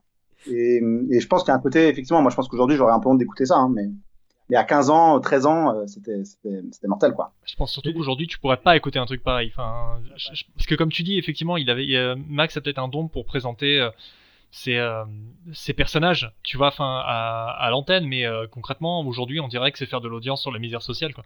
Enfin, Mmh, c'est. On, on le disait déjà à l'époque. Hein. Enfin, Ouais, on le disait déjà à l'époque, mais c'était euh, c'était plus accepté, on va dire. Tu vois. Après, j'espère que tu vois, euh, sans, sans dire que c'est forcément noir ou blanc, mais j'espère qu'il y avait un minimum d'attachement, tu vois, qui s'est créé au fil du temps, tu sais, pour, pour ces figures un peu spéciales, tu vois. Donc, Ah oui, complètement. euh, euh, Gérard, j'espère que c'est évident, tu vois, euh, parce qu'il y a, il y a beaucoup de gens qui ont dit, bon, bah, il a foutu dehors parce qu'il avait fait une blague de trop ou un truc du genre. Alors, je connais pas les détails, mais. mais Un euh, salut nazi, je crois. Ouais, euh, alors, il avait, ouais, alors je sais pas si c'est un salut, mais il avait fait une blague nazie ou un truc du genre en fait, tu vois. Et euh, mais après, tu vois, j'ose espérer qu'il avait un, un peu d'attachement envers les gens de Pierre Sauzère, envers les Françoises, des trucs comme ça, tu vois. Les, les, les gens qu'on écoutait rarement, genre euh, à la Lebeg ou, euh, ou Anne Joël, bon, Anne Joël, la, la- la tête à claque, qui, qui l'appelait le moins possible, parce que d'autant qu'il avait pas besoin de l'appeler, c'est elle qui appelait. Mais, mais je crois que c'est qu'il y avait un petit degré bah, d'attachement pour chacun d'entre eux, enfin, j'espère. Vous, vous savez ce qu'il fait aujourd'hui, Max? Ce ce sera un point où je vous poserai la question pour Euh, chaque animateur. Il a fait la voix de euh, PSG, non, dans le Stade de France. Ouais. Ouais, ouais, donc c'est le speaker de, de, de l'équipe de France, euh, aussi pour l'équipe de féminine, je crois, ou, et ou de rugby, je sais plus. Mais apparemment, il, émi- il anime une émission sur Nostalgie. Donc, euh, tu, Ah ouais? Ouais, Ah, ouais. quand même. Eh ouais, eh ouais. une émission de mix. Et Matt, tout à l'heure, nous disait en off que Arnold, c'est sur Radio Bleu, c'est ça? France Bleu? Ouais, en fait, ce qui est marrant, c'est que tous ces mecs-là sont encore à l'antenne. Arnold, du coup, qui est mon, mon chouchou de 92, aujourd'hui, il anime le 19h-20h de France Bleu, mais il est aussi avec euh, Miguel Deren, qui était euh, sur Fun à l'époque. Bah, qui était le repreneur de- Guillon. de- d'Arnold, je crois, quand il est parti de Love in Fun, d'ailleurs, Miguel, je crois. Non? Euh, je sais pas. C'est pas le Je- même. hein. je- Parce qu'après Arnold, il y a eu un Miguel. euh, c'est là où, je... en fait, moi, j'ai écouté euh, Love in Fun à toute fin d'Arnold et début de Miguel, quoi, avant que l'émission soit Bah supprimée. si, ah bah du coup, s'il y a un Miguel qui a fait Love in Fun, c'est forcément lui. Ouais, c'est les, c'est en 98, c'est l'année où il y a Miguel qui est animateur principal, il y a Florent Gazan qui était un des mecs qui bossait avec euh, Oui. Delarue, il y a Eric et Ramsey qui font la le 19h-20h, c'est une année ça. folle, le 98-99. Ouais, ouais, Mais ouais, tous ces mecs-là sont encore à l'antenne, quoi. Genre, euh, Princesse Jade, elle est sur RTL, euh, Diffoul est sur Sky, euh, Manu et Koé, euh, c'est aujourd'hui les stars d'énergie. Enfin, je veux dire, c'était les stars d'énergie il y a 30 ans. Mm. Et c'est, c'est, c'est, les gens qui parlent aux ados aujourd'hui, euh, ils ont l'âge de leurs grands-parents, quoi. Enfin, c'est tendu. Ouais, mais euh, figurez-vous qu'en faisant quelques recherches, apparemment, euh, Manu, Filda, Rigaud et quelques autres, ils ont lancé leur propre podcast pour refaire un petit peu la même chose qu'à l'époque. Alors, j'ai pas écouté en profondeur, mais ils ont appelé ça les sales gueules. Tu vois, c'est encore très récent. Alors, apparemment, ça s'est terminé il y a quelques mois. mais ils avaient tu vois, un, un Tipeee pour, pour que les abonnés puissent donner un peu de sous pour qu'ils puissent les entendre, tu vois, des trucs comme ça. Donc en fait, ils avaient complètement euh, euh, tenté de, de reproduire l'héritage de ce qu'il faisait à l'époque, sans Max, qui lui aussi d'ailleurs, je crois qu'il fait un peu euh, du podcast dans son coin. euh, euh, Ouais, il a fait un truc qui s'appelait, je crois, euh, euh, Max, euh, l'animateur préféré de ton animateur préféré. Pour, euh, Ah ouais, carrément. Parce que moi, je l'avais écouté il y a 5-6 ans dans un- une tentative de podcast où, par contre, c'était pas loin d'être navrant. Euh, où en fait, euh, il avait, euh, bah, on lui avait collé une équipe de standardistes, etc., tu vois, pour faire la- exactement la même chose qu'à l'époque. Mais je crois que, que le, enfin, c'était un, un, un coup, quoi, une tentative de, de reproduire euh, un, un délire nostalgique de l'époque. Mais ça avait, enfin, j'avais écouté deux émissions, ils m'ont dit, ouais, non, non, non, je passe à autre chose, quoi. Mais euh, avant, pour, pour varier un peu les plaisirs, et avant qu'on reparle de, de, de Gérard de Suren, Matt, toi, tu voulais parler de- Enfin, je sais pas si tu voulais en parler, mais tu. Mais tu- J'ai, j'ai un truc juste, puisqu'on est en mode nostalgie, il y a un, un truc qui me tient à cœur qui a été monté euh, à la fin de l'année dernière, qui s'appelle Radio Resto, qui est une initiative qui se fait pour les restos du cœur. Et en fait, c'est 24 heures de radio avec les stars de l'époque. Et avec, euh, du coup, il y a un, c'est dispo en podcast. Du coup, Radio Resto, c'est dispo en podcast, c'est hébergé sur Deezer, mais tu peux y avoir accès gratuitement, t'as pas besoin de compte. Et du coup, il y a euh, une libre antenne animée par euh, Willy Rovelli, mais il y a euh, la réunion de d'Arthur et les pirates, il y a du euh, comment Nagui et Manu, euh, il y a un truc de il y a un truc de Koé, il y a un retour de Max, il y a du Arnold, il y a euh, Oh, il a Dream Team, vraiment la, la quintessence de la de la FM de ces années-là et tu peux la voir avec des petits blocs de euh, une ou deux heures à pécho euh, en podcast. Et du coup c'est tip top. Voilà on a tous fait notre petit point podcast euh, aller chercher des trucs sur le web. Et après, j'allais te demander, vu que toi, tu as manifestement un peu plus écouté que nous, nous parler bah, euh, comme qu'est-ce qui se passait chez lui, parce que bah effectivement, moi, euh, j'écoutais du rap, mais c'était plus la, la, la guerre des clans qu'évoquait Pierre qui me faisait ne pas écouter D-Fool, donc euh, je, je saurais jamais si, si c'est bien ou pas. qu'est-ce que qu'est-ce que cette En- en- fait, euh, quand il est quand il est arrivé sur Sky, il a eu un très rapidement un rôle un peu bâtard, c'est-à-dire que c'était le seul euh, le comment dire, le seul pignon sur lequel la radio pouvait euh, construire euh, ces trucs puisque c'était un- une vraie période de changement puisque euh, Fred du coup qui faisait Planet Rap euh, était euh, juste euh, technicien euh, co-animateur à l'époque, c'était pas encore euh, le, le la Rosta que c'est aujourd'hui. Et aujourd'hui, enfin franchement, le mec défonce tout quoi. Mais euh, du coup, ils ont tout construit sur euh, sur D-Fool, qui arrivait de la notoriété qu'il avait eu euh, euh, à Love in Fun, mais qui voulait pas refaire la même chose. Et donc, il faisait une libre antenne, un peu classique, avec euh, bah du tout, du rien, des canulars et tout. Et moi, j'étais pas du tout client de ce truc-là, quoi. Et je, je voilà. Mais après, ce qui était impressionnant, c'est que très rapidement, il avait à la fois le rôle de directeur d'antenne, Ouais. il animait le 6-9 et il faisait le 21h minuit. Et euh, le mec, le mec s'arrête jamais. En fait, dans, dans la vraie vie, c'est un, c'est un geek de radio qui a toujours euh, écouté énormément de radio, euh, beaucoup de, beaucoup de trucs américains, qui a ramené énormément de concepts. Il fait partie des gens qui ont amené énormément de concepts de FM euh, en France. Euh, et, et voilà, et c'est un mec qui a toujours été vraiment à la pointe du truc, quoi. Mais euh, du coup, j'essaye de noyer le poisson parce que oui, c'est une période que j'écoutais très peu. Et du coup, comme je ne peux pas répondre à ta question, j'ai fait une réponse très longue pour qu'on oublie la question et le fait que je n'y ai pas répondu. C'est pas grave, je suis quand même satisfait de ton intervention et je te remercie. Euh, Arnold, Pierre, quel- des- La flagornerie, quoi. Bof. C'est un scandale. Ah, Je, je, je suis allé à la bonne école. Euh, Arnold, Pierre, des trucs à rajouter sur cette époque-là, enfin sur, sur les émissions qu'on a citées, ou j'avance sur mon mini-conducteur Ouais, il y a un mini truc, mais euh, que moi je kiffais, et une des raisons pour lesquelles j'écoutais Max, euh, c'est qu'en fait, il proposait un truc le dimanche soir, euh, en mode euh, Ah. freestyle. Euh, en gros, il venait ou il venait pas. Euh, et moi, le dimanche soir, c'est une, c'est encore aujourd'hui, hein, c'est un truc genre, je, je, je déteste ça et j'ai envie de me tirer une balle tous les dimanches soirs. Blues du dimanche soir. Le blues du dimanche soir. Et lui, en fait, euh, donc, euh, et c'était encore pire au collège, évidemment. Il y avait évidemment le lundi, euh, le lendemain et tout ça. Et, et lui venait et il faisait un truc. Il disait, bah, je sais pas, euh, si on si on est bien, on reste jusqu'à 3 heures du mat. Si on n'est pas bien, euh, je m'en vais à 21h, à 22h. Et, et c'est un truc, une liberté que je que je kiffais et le dimanche soir. Et, et c'est ouais, j'adorais ça, quoi. Le fait que bah, le dimanche soir, t'avais peut-être Max qui venait et c'était un petit cadeau. Euh, t'avais euh, une émission. Euh, il pouvait ne parler que de lui euh, en mode complètement égo et, et ne pas prendre d'auditeurs et raconter un peu sa vie de DJ parce qu'il était DJ aussi.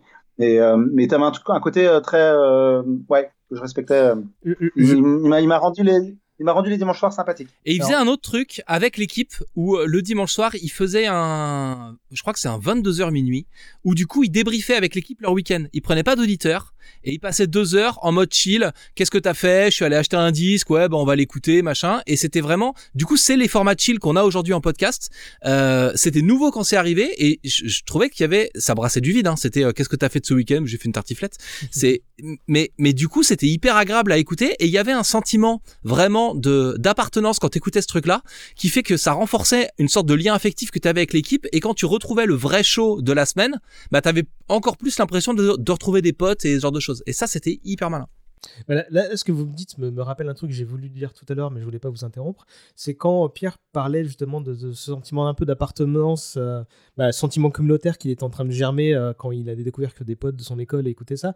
Moi, ça a tilté quand, quand il a dit ça. Je crois que j'ai eu le même sentiment à la découverte d'Internet et des premiers forums où je me sentais à l'aise parce que c'est des trucs ultra euh, thématiques. Tu vois, les premiers forums Star Wars où j'allais, tu vois, je me disais putain, mais qu'est-ce que c'est que cet Eldorado que, que, que, dont je connaissais pas l'existence? Et j'arrive et en fait, il y a tout à faire. Il y a une démocratie à monter et des, des gens sur qui, tout à, surtout à qui euh, je peux parler. euh, et je crois vraiment que ça, ça a beaucoup fait pour me rendre dingue de, de, de cette émission-là et de radio dans une plus large mesure. Et, et, et moi, je sais que euh, quand Pierre parlait des émissions du dimanche soir, moi, je- j'ai pas de souvenir de ça, bizarrement, ou alors euh, je les écoutais et je, je confondais le avec le reste. Mais moi, je sais qu'il m'a ouvert aussi à plein d'autres trucs. Bah, c'est son, son émission Musique de nuit. Euh, ou alors, alors non, je sais pas si c'était ce titre-là ou ça, c'est peut-être Si, le c'est ça, c'est ça. C'est ça, ouais. Bah, Et très Mhm. honnêtement, moi, je sais que ça m'a ouvert à plein de choses parce que euh, bah, ça m'a ouvert à un certain éclectisme et pas que dans l'électro, vu, que- vu que la, la, la programmation était euh, de Max était assez vaste, euh, comme l'a dit je sais plus qui tout à l'heure, mais dans musique de nuit, euh, donc euh, je me souviens que j'ai pu écouter du Danny Briand, alors que bon, bah Danny Briand, pff, pas du tout, mais c'est un Danny Briand, tu vois, genre une phase B d'un truc, euh, d'un album euh, où il faisait de la bossa nova et tu dis ah ok, ouais, c'est chill, c'est sympa, mais c'est là que j'ai découvert Eric Satie par exemple, tu vois, donc euh, ça m'a vraiment ouvert à plein, La plein même. d'autres trucs, quoi. Et, Et euh, Friends aussi. Pardon? Je sais pas si vous vous souvenez, Friends. euh, pendant un an, il a parlé de Friends quand c'était sur Canal Jimmy. Et en fait, personne ne le connaissait à part. Ah, ouais, euh, bah ouais, t'as raison. Et du coup, moi, j'ai découvert, je, je, je bavais en écoutant. euh, putain, il y a une série qui est trop bien américaine. Pendant un an, il nous en parle. Et en fait, avant que ça arrive sur France 2, euh, genre, je connaissais tout par cœur de la série, quoi. C'est vrai, ouais, j'ai oublié ça. Qu'est-ce que. Alors, quelques généralités. alors, on est un petit peu répondu, mais je crois que, que Arnold, non. Alors, qu'est-ce que ça vous apportait? Est-ce que ça vous enrichissait? Est-ce que ça vous euh, donnait l'impression d'être un peu moins con euh, Un peu. m- Je sais pas. euh, Il y a, Vas-y, vas-y, non, non, juste, euh, juste qu'est-ce que ça apporte? Je crois que ça a déjà plus ou moins été dit, c'est le sentiment d'appartenance à, à un groupe social, quoi. C'est-à-dire que si, si tes potes écoutent, euh, t'es t'es beaucoup plus, euh, t'es beaucoup plus à l'aise, comme tu disais. euh, c'est c'est ça que ça apportait. Après, je, je crois pas moi me souvenir d'émissions euh, dont le contenu euh, typiquement euh, radio libre, euh, non scripté, m'inspirait ou m'a rendu plus moins con, tout simplement, non, je, je pense pas. Je me suis infiniment plus cultivé en écoutant Fred Martin, pour le coup, qui lui faisait des émissions scriptées, mais qui avait de, un, un, format acting et, et fiction, même s'il écrivait sa fiction le matin à 8h au bar du coin et qu'il la, qu'il la balançait le soir à 23h. Euh, là, j'avais pas mal de, de trucs Il à faut que tu nous parles. mais- Il faut que tu nous parles de Frédéric Martin. Bah, euh, je sais pas si ça va venir après, donc euh, je veux pas anticiper. Ah, le- vas-y, vas-y, vas-y. Je veux pas. Je- je- je- J'avais pas, de- Bah, Frédé- j'avais pas de particulière sur lui, donc vas-y. Mais euh, Frédéric Martin, pour, euh, pour signaler vite fait, donc c'est le fils de Jacques Martin, euh, qui a donc été animateur radio euh, chez WeFM euh, pendant une, une certaine période de temps qui se, se, se situe entre 98 et euh, 2002, je crois, un truc comme ça. Et euh, il, a, il a créé une émission, au début il, il passait dans des émissions pour des chroniques euh, quotidiennes, on lui a filé une... euh, une vraie quotidienne à son nom, euh, tous les soirs de 23h à minuit, et au début c'était un petit peu plop plop, et au fur et à mesure, il a commencé à faire venir des potes, des comédiens, des techniciens, et c'est devenu une émission absolument culte sur la bande FM, au point où il a commencé à faire des lives qui ont blindé des, réservoirs, notamment la cigale blindée. Il y a des images sur YouTube qui sont absolument saisissantes. Et ça, c'est un truc, tu vois, à part pour un Hall of Fame comme par les maths, euh, où tous les animateurs euh, radio de la vieille euh, se retrouvent pour, faire un truc nostalgique, je crois qu'à l'époque c'était sans précédent.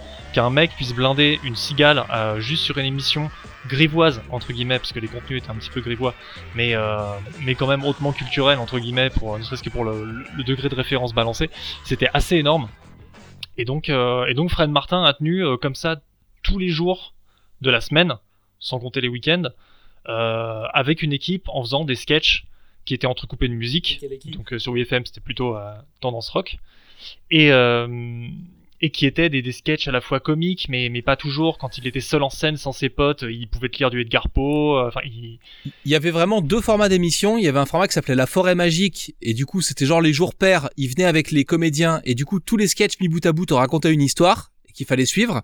Et euh, les jours pairs, il était tout seul euh, face à un texte qu'il avait écrit, et effectivement, c'était euh, humoristico, politico, sociéto, philosophico, amoureusetico, tout ce que tu veux. C'était mortel.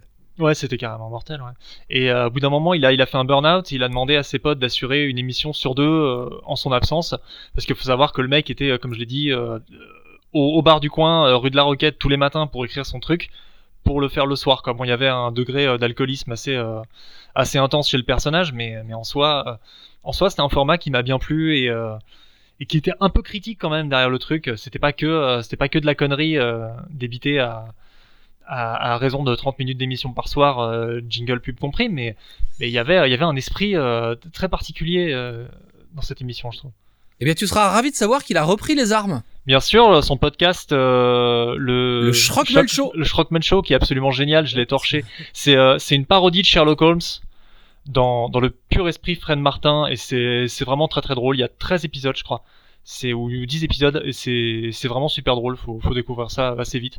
Et je trouve ça assez cool qu'il repasse par la case euh, podcast, parce qu'il a quand même eu une bonne euh, une bonne période à vide où il a été chroniqueur dans des dans des trucs télé. Bon, il est allé chez les Fous du Roi aussi, mais euh, mais euh, ça a été pas mal la merde pour lui parce qu'il a dit des conneries sur euh, sur euh, Grégory euh, Marshall, là, le, le mec qui avait euh, participé à la Nouvelle Star ou je sais pas quoi et qui est mort de la mucoviscidose. Enfin, il a fait une blague là-dessus et ça, lui a un peu flingué sa carrière pendant quelques années. Et, euh, et ouais, le format podcast lui va très bien, je trouve. Son, son esprit, euh, son esprit est toujours là. euh. Tu- vous disiez que ça s'appelait comment le- Voilà, ouais. le- le- son, son émission?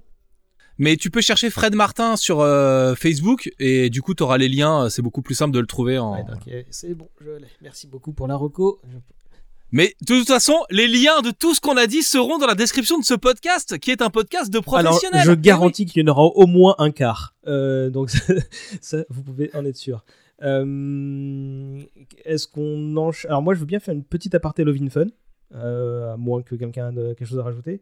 Parce que, au-delà de l'aspect, ouh, les choses de la vie, c'est intéressant, euh, surtout quand t'as 12, 13 ans, 14, je sais plus vraiment quand j'ai découvert cette émission, que j'ai écouté euh, après avoir découvert Max, parce qu'en fait, euh, bah, moi j'attendais 22h évidemment, j'étais sur les starting blocks et comme euh, bah, que j'avais fini de dîner, en fait, je mettais la radio et je m'isolais et en fait, bah, euh, un moyen de patienter c'était d'écouter cette, cette émission-là. Donc c'est pour ça que je disais tout à l'heure que j'ai entendu la fin de l'époque Arnold et surtout l'époque Miguel, donc qui a conclu, qui s'est conclu quelques temps plus tard. Mais moi, plus qu'une ouverture à la sexualité, je sais que j'étais en c'est une ouverture à beaucoup d'autres choses, moi qui. euh, en fait, cette émission, elle m'a servi à,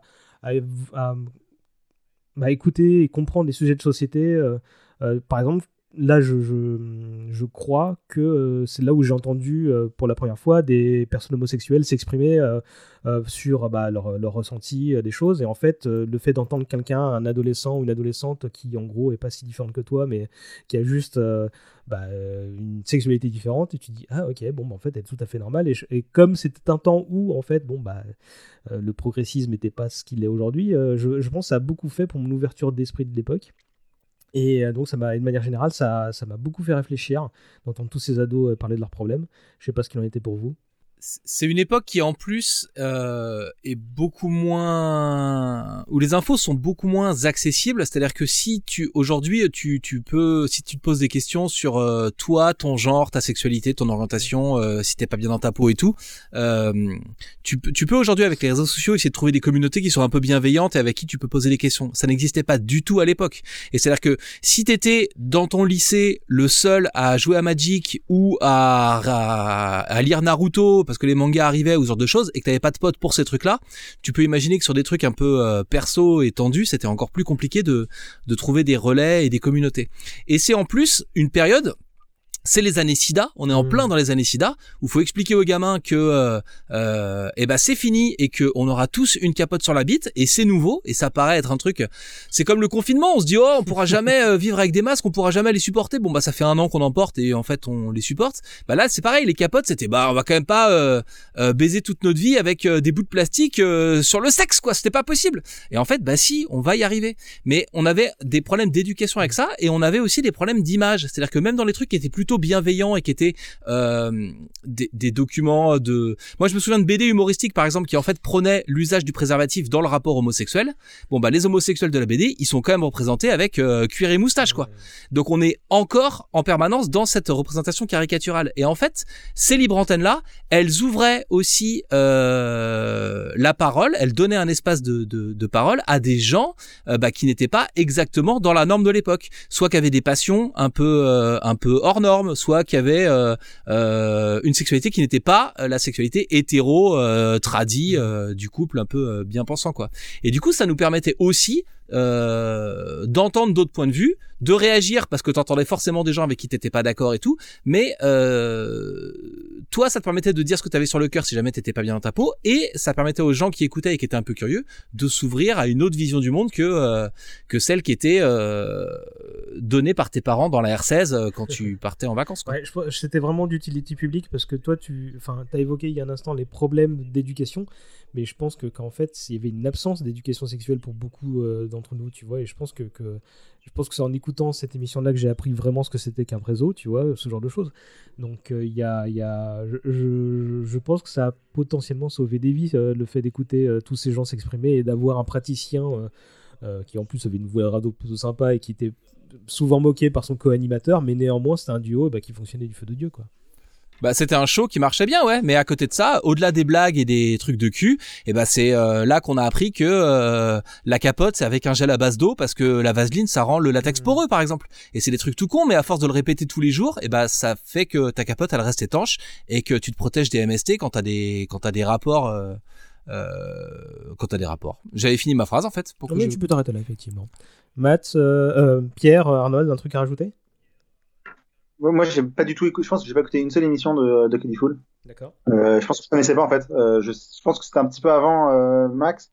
Je pense que je suis arrivé peut-être à la fin et j'ai- pas du tout eu cette époque. Ah et je ben- pense qu'effectivement, j'ai pas retrouvé ça. Je pense que tout ce dont vous parlez, ça a été probablement dans les dans Max ou ailleurs, et avec un degré beaucoup moins important. Je pense que c'était plus de la moquerie ou où tu pouvais quand même t'exprimer. T'avais quand même des jeunes qui venaient exprimer leurs soucis Ouais, et ouais, t'avais là, quand même des conseils. C'était moins. beaucoup plus à l'écoute des, des auditeurs, ça c'est indéniable. Ouais. Euh, Ouais, puis les équipes étaient vraiment faites euh, de telle sorte à ce que, à ce que l'auditeur puisse quand même être relativement à l'aise pour parler de ce genre de sujet, Mm. quoi. Euh, c'était bienveillant, quoi. Entre, entre un gui- Voilà, c'était plus bienveillant et construit et on se dit on va heurter personne. euh. Non, c'était, c'était, c'était pas, c'était pas si mal, quoi. C'était pas une si mauvaise euh, thérapie pour les auditeurs. Et l'émission est de retour depuis quelques années, je crois. hein. Je suis tombé dessus une fois. Alors, je crois que c'était le premier couvre-feu. Alors, je commence à confondre les, les, euh, les annonces. euh, Non, non, mais l'émission est revenue à l'antenne depuis Ah 2013. oui, autant que ça, la vache. Que Je pensais que ça faisait euh, Ouais. bon souvent. Et en fait, moi, je j'avais dû entendre l'info et c'est un soir où je rentrais. euh, je crois que c'était le, le premier soir de couvre-feu. Euh, couvre-feu 20h et donc je revenais d'un enterrement je disais merde je vais, me, faire, me gauler par les flics et je mets la radio et je tombe là-dessus. C'était un gros euh, moment bizarre de me rendre compte qu'il y avait encore le doc. Alors il était à coquiner avec deux autres animateurs nouveaux dont je connais que, que je connaissais pas mais je disais bon bah c'est cool au moins euh, de savoir que les ados du genre même si je suis pas sûr que les audiences soient euh, les mêmes évidemment euh, et qu'il y a plein comme tu disais euh, tout à l'heure il y, a- plein euh, d'infos possibles à trouver sur internet euh, c'est bah, c'est bien que ce, ce truc là existe. Euh, est-ce qu'on enchaîne sur les débats de Gérard ou vous voulez euh, parler d'une autre émission? Avant d'enchaîner sur les débats de Gérard, moi j'ai un cadeau pour les gens qui ont écouté euh, cette émission jusque-là et qui sont restés. Euh, dans les années, en 94, il y a un reportage d'envoyé spécial qui est passé qui s'appelle La guerre des FM et qui est filmé dans les locaux de Sky, dans les locaux de Fun, dans les trucs, euh, voilà, et qui montre vraiment comment fonctionnent ces émissions, comment elles sont faites, qui a des interviews d'auditeurs de, de cette époque-là. Moi, c'est un truc que j'avais en cassette audio, en cassette vidéo, donc c'est un truc que j'ai numérisé. Donc c'est un truc qui sera accessible avec un lien en description de ce podcast. Ah bon bah écoute, euh, ce sera pas un quart mais un tiers de lien qu'il y aura dans la description de ce podcast et je m'engage à ce que celui-là y soit. Euh, Pierre, les débats de Gérard, qu'est-ce que c'est? Alors déjà, qui est Gérard et qu'est-ce que c'est que cette émission? Euh, je pense que Matt en parlera mieux moi, mais euh, en gros, c'est euh, donc déjà Matt euh, Gérard, c'était un, un personnage, je pense, qui intervenait. Euh, je pense qu'il il est intervenu la première fois dans l'émission. Il racontait des poèmes. euh, il avait écrit euh, complètement complètement déglingué, euh, et, le mec pensait qu'il avait un petit talent, je sais pas. Et du coup, bon, Ma- euh, évidemment, Max se, se moquait, et, et du coup, le mec, il était appelé à- régulièrement pour pour raconter ses poèmes. Euh, et au final, des, des poèmes d'amour d'ailleurs, je crois. Euh, et, et finalement, euh, euh, il avait un tempérament, euh, ce garçon. Je pense qu'il était déjà aussi un petit peu alcoolique. Euh, il avait un certain tempérament et Un du peu, coup, il, est devenu une figure avant de faire les débats euh, de, l'émission. Et ensuite, on lui a, il y a Max qui a commencé à lui proposer, je pense, de faire des émissions, des, débats sur des sujets euh, qui étaient proposés par Gérard lui-même. Donc il y a la CB par exemple, euh, parce que Gérard était passionné par euh, euh, les routiers. Euh, et donc, euh, il faisait des émissions euh, qui duraient. euh, alors, je sais pas combien de temps il durait exactement. Il devait durer deux heures à peu près. Euh, et du coup, il parlait de, euh, choses et d'autres. Et les gens appelaient pour euh, pour faire semblant de, de, de participer à un débat. Et en fait, il se faisait engueuler toute l'émission par par. Ouais, les gens en fait, c'est bah c'était euh, genre Bruno euh, ouais, ouais. Monsieur Mazur. Euh, c'était les gens, c'était en fait euh, bah, des, des, des, des complices en fait. hein. C'était bien souvent 5-6 personnes qui tournaient, euh, qui prenaient un pseudo différent ou qui reprenaient un pseudo euh, pour l'occasion, dans- tout en sachant qu'ils pouvaient ne rester que euh, parfois 10 secondes à, à l'antenne parce que Gérard a les légèretés, euh, puisque c'est quelqu'un, c'était Ouais. quelqu'un d'assez colérique. Hein, il avait du caractère cet homme-là. C'était les trolls, euh, les trolls 1.0, tu sais. Il y a un peu de ça. C'est ça, exactement ça. C'était bien avant que le trolling euh, devienne une, une mode, quoi. Bah, D'ailleurs, il y avait Arnold, euh, je crois que c'était lui, Monsieur Mazur, euh, qui, qui venait, euh, qui, a, qui interprétait Monsieur Mazur et quelques autres. Et euh, donc, ouais, le, le- le but, c'était de, évidemment que, que le débat parte en couille minute 2, quoi. Après, euh, tout, en fait, tout le, monde- tout le monde, se- c'est malheureux, encore une fois, hein, de, de, de- de- quelque part, mais tout le monde se liguait contre lui. Tu dis c'est malheureux, mais tu rigoles rien que d'en oui, parler, c'est un bah, scandale. je fais ma thérapie avec vous. Mais en l'occurrence, euh, typiquement, comme il écoutait pas ce qui se passait à l'antenne, on lui disait bon bah vous venez d'écouter tel morceau et le morceau est complètement inventé. Et c'est souvent des horreurs qu'il lui faisait raconter. et les- évidemment. Les, les- les standardistes euh, et l'équipe qui était derrière étaient de mèche avec, euh, avec les, les- bah, les faux intervenants. Et, et en fait, on fait face à. C'est comme un numéro de, de l'émission Striptease, mais qui s'étendait sur plusieurs années. C'était le jeudi soir jusqu'à minuit, une heure, deux heures, je sais plus, un truc du genre. Ouais. Jusqu'à ce qu'il pète les plombs, en fait. C'était, ouais, de minuit à ce qu'il pète les plombs. Et... Mais je, moi, je me rappelle que pendant très longtemps, la question, moi, elle s'était vraiment soulevée est-ce que c'est un acteur ou pas, le mec, quoi? Pendant très longtemps, j'ai pas eu la réponse. hein. C'est vraiment euh, plus tard, quand on a commencé à avoir accès à des, à des extraits vidéo qu'on trouvait pas euh, hyper facilement à l'époque, que j'ai commencé à me rendre compte que le mec était vraiment complètement attaqué, quoi. Mais euh, c'était un vrai débat euh, de, cou- de, de cours de récré aussi, ça en l'occurrence. Est-ce qu'il fait exprès ou est-ce qu'il fait pas exprès? On se posait la même question pour Françoise d'ailleurs, qui était souvent à peu près aussi arrachée que lui. Mais, euh, mais ouais, c'était un vrai questionnement pour moi. C'était un, un débat de fond, quoi. Mm. Aujourd'hui, je me pose la question euh, si c'est écoutable euh, parce que euh, j'ai pas voulu alors j'ai lancé quelques euh, best-of sur YouTube, mais j'en ai, j'ai picoré quoi. Enfin, j'ai écouté 5 minutes par-ci par-là. D'abord parce que bon bah j'ai un peu de culpabilité de rire de ce bonhomme qui qui a pas une vie facile en plus. Il était, il a vécu les premières années de sa vie à la DAS, hein, si j'ai pas de bêtises. Et donc j'ai pu vraiment envie de rire de lui. Euh, mais euh, je me dis aussi que c'est peut-être difficile à écouter parce que s'il pète les plombs euh, toutes les minutes, en fait, je, je, je, je sais pas si j'ai envie de me- m'exploser les, mes vieilles oreilles tout- toutes les 4 minutes. Quoi. Vous avez essayé, vous, de, de réécouter des trucs? Moi, j'en réécoute souvent, ouais. Il y a l'intégralité, l'intégralité des, des, des, des, des émissions est dispo sur un flux podcast. Et il y a aussi plein de trucs bonus, tous ces passages à l'antenne. Il y a une émission de débrief qui avait été faite par Radio Campus quelques années après et tout. Euh, je pense que ça marche aussi beaucoup avec euh, la fibre nostalgique. Euh, je sais pas si, je sais pas quel regard on peut avoir là-dessus si on le découvre aujourd'hui parce que, parce que pour le coup, euh, tu te fais défoncer sur euh, sur Twitter pour un quart de ce qui se passe dans cette émission. C'est un, mais mais je suis un peu plus modéré par rapport à ça. Je effectivement, c'est un freak show. Euh, et effectivement, euh, surtout les premières années, euh, on se sert de lui comme d'un personnage pour animer le truc et pour faire de l'audience. À partir du moment où ça devient vraiment les débats de Gérard, euh, bah le mec n'avait pas de thune, euh, il était aussi, euh, il a eu, enfin, il, il travaillait pas pour plein de raisons. Il s'est, il s'est retrouvé payé par euh, Fun. Euh, il s'est retrouvé à faire euh, des tournées en discothèque euh, que ce que- ce qu'il aurait jamais fait. Euh, je vais peut-être dire une connerie, mais euh, il est, il est mort euh, jeune. Hein, il est mort dans, dans les cinq premières années des, au Il début des années décédé, 2000. il est décédé en 2005, ouais. Voilà.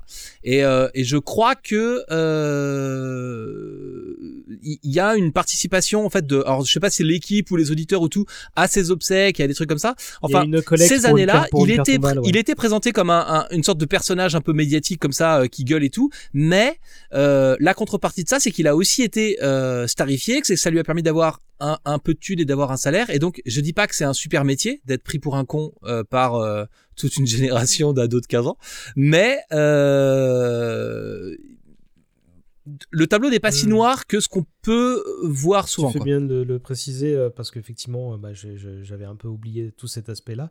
Et, et très honnêtement, moi, quand j'ai appris sa mort, donc bah, bien des années après, euh, que j'ai arrêté d'écouter la radio, ça m'a fait un truc quoi, en me disant merde, c'est vraiment une, une, une, euh, bah, une partie de mon adolescence qui, qui s'en va. quoi. Donc euh, c'est pour ça que je parle d'attachement, euh, enfin que je, supposais qu'il y avait de l'attachement parce que bah, les, les- auditeurs étaient contents de l'entendre. Est-ce qu'il y a un débat dont vous vous souvenez plus particulièrement parce qu'il était plus mémorable qu'un autre? Moi, je les confonds pour le coup parce que moi, je les ai pas trop. Je les ai réécoutés il y a, je pense, il y a 10 ans euh, en retombant sur euh, sur euh, sur YouTube, euh, je pense sur sur Dailymotion, euh, sur les débats. euh, il y avait des extraits qui ont été publiés il y a quelques années. Maintenant, il y a un site, il y a Mister Cousin, qui effectivement, Matt en parlait. il, y a, il y a toutes les émissions qui sont disponibles. Et, et du coup, moi, ça, ça, a un mélange de, de toutes les émissions. J'ai des, des souvenirs d'intervention plus que de que de sujets, par exemple. Je pense que les sujets finalement étaient vite passés à la trappe et pour devenir un espèce de de, de, de mouroir et de et de, et de, de jeu colérique avec l'animateur. Euh, mais j'ai pas de souvenir, non. Je, je pourrais pas te dire, euh, tiens, ce débat-là, il était vraiment génial ou, euh, ou l'autre. euh. Arnold ou C'est le générique qui me reste en tête. Le générique. Le générique. Non, ils ont fait un générique de- pour les poèmes de GG. Ils ont fait un Ah, générique. non, ils- une chanson, ça, carrément. qui Ah, le remix raga là? Il y a eu un, il y a eu un remix raga, ouais, un truc, un truc un peu dans cette, dans cette idée, ouais. Mais, Ouais. mais qui est un truc, tu sais, qui pop, qui pop dans ma tête de façon très euh, régulière, on va dire. Ouais, ouais, il était dans Parfois, le, je me dis, ah tiens, ça. le CD Best of dont, dont, dont nous parlait euh, Pierre il y a quelques jours. Voilà. Euh, Ouais, et c'est ce genre de truc, tu vois, donc qui m'a, c'est au cours d'un de ces, euh, d'un de ces flashs que je me suis justement euh, dit qu'il faudrait que j'essaie de retrouver ce que sont devenus que ces mecs-là et que, j'ai appris euh, que son, son décès prématuré, qui un peu comme toi m'a fait un petit pincement au cœur, quoi. Mais, euh, mais ouais. Ouais, voilà. Mais j'ai pas de, j'ai pas souvenir d'un débat. Je, je me rappelle d'un, esprit foutraque euh, complètement rock'n'roll et euh, je- mais je garde pas un truc en, en tête et pour être franchement honnête, j'en ai pas réécouté depuis. euh, Je sais que d'ailleurs des vieilles cassettes audio euh, que je garde chez moi, enfin chez mes parents en tout cas, parce que tout est là-bas, mais mais je Ouais, ouais, je pense qu'à l'issue de ce podcast, comme, comme à chaque fois, je vais me replonger dans le sujet en, en essayant d'en retrouver. Donc je veux bien le lien avec euh, tous les podcasts. Et moi, je pense, qu'il- j'ai j'ai l'impression, mais en fait, euh, je pense qu'il était tellement passionné par les routiers, par l'univers des routiers, que euh, c'était un débat sur lui. Peut-être que je me trompe, peut-être que c'est mon souvenir qui est, qui est un peu faussé, mais en fait, moi, j'ai l'impression de, c'était euh, finalement une thématique qui était presque omniprésente dans les débats, quoi. Et qui était En un fait, sujet de il- moquerie, euh.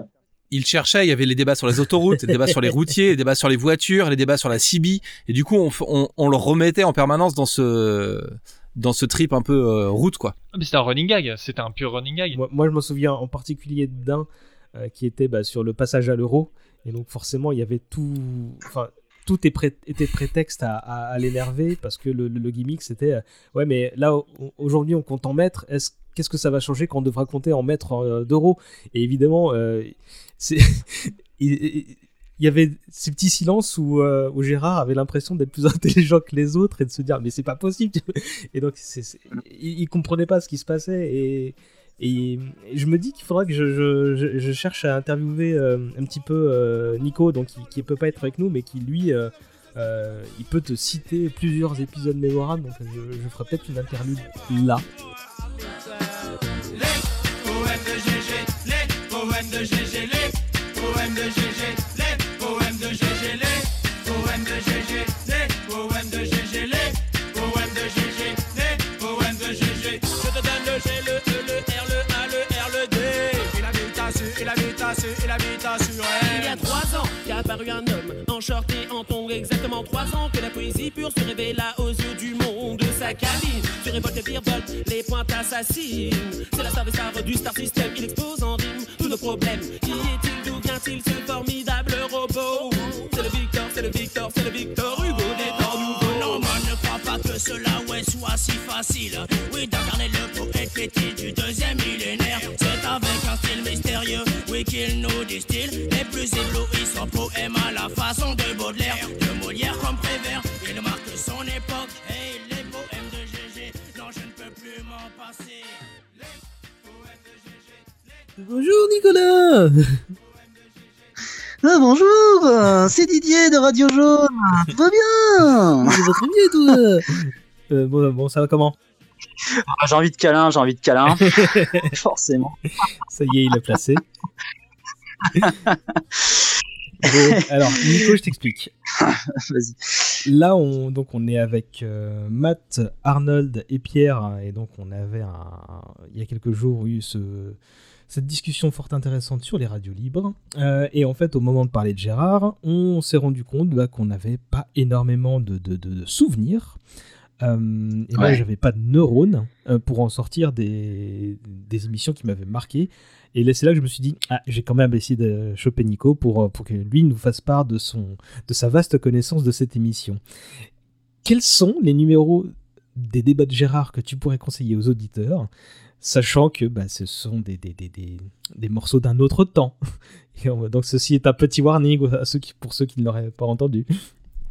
Ouais, mais ils sont, ces débats-là, ils sont entrés vraiment dans, dans, dans l'histoire de la radio et de l'histoire de France.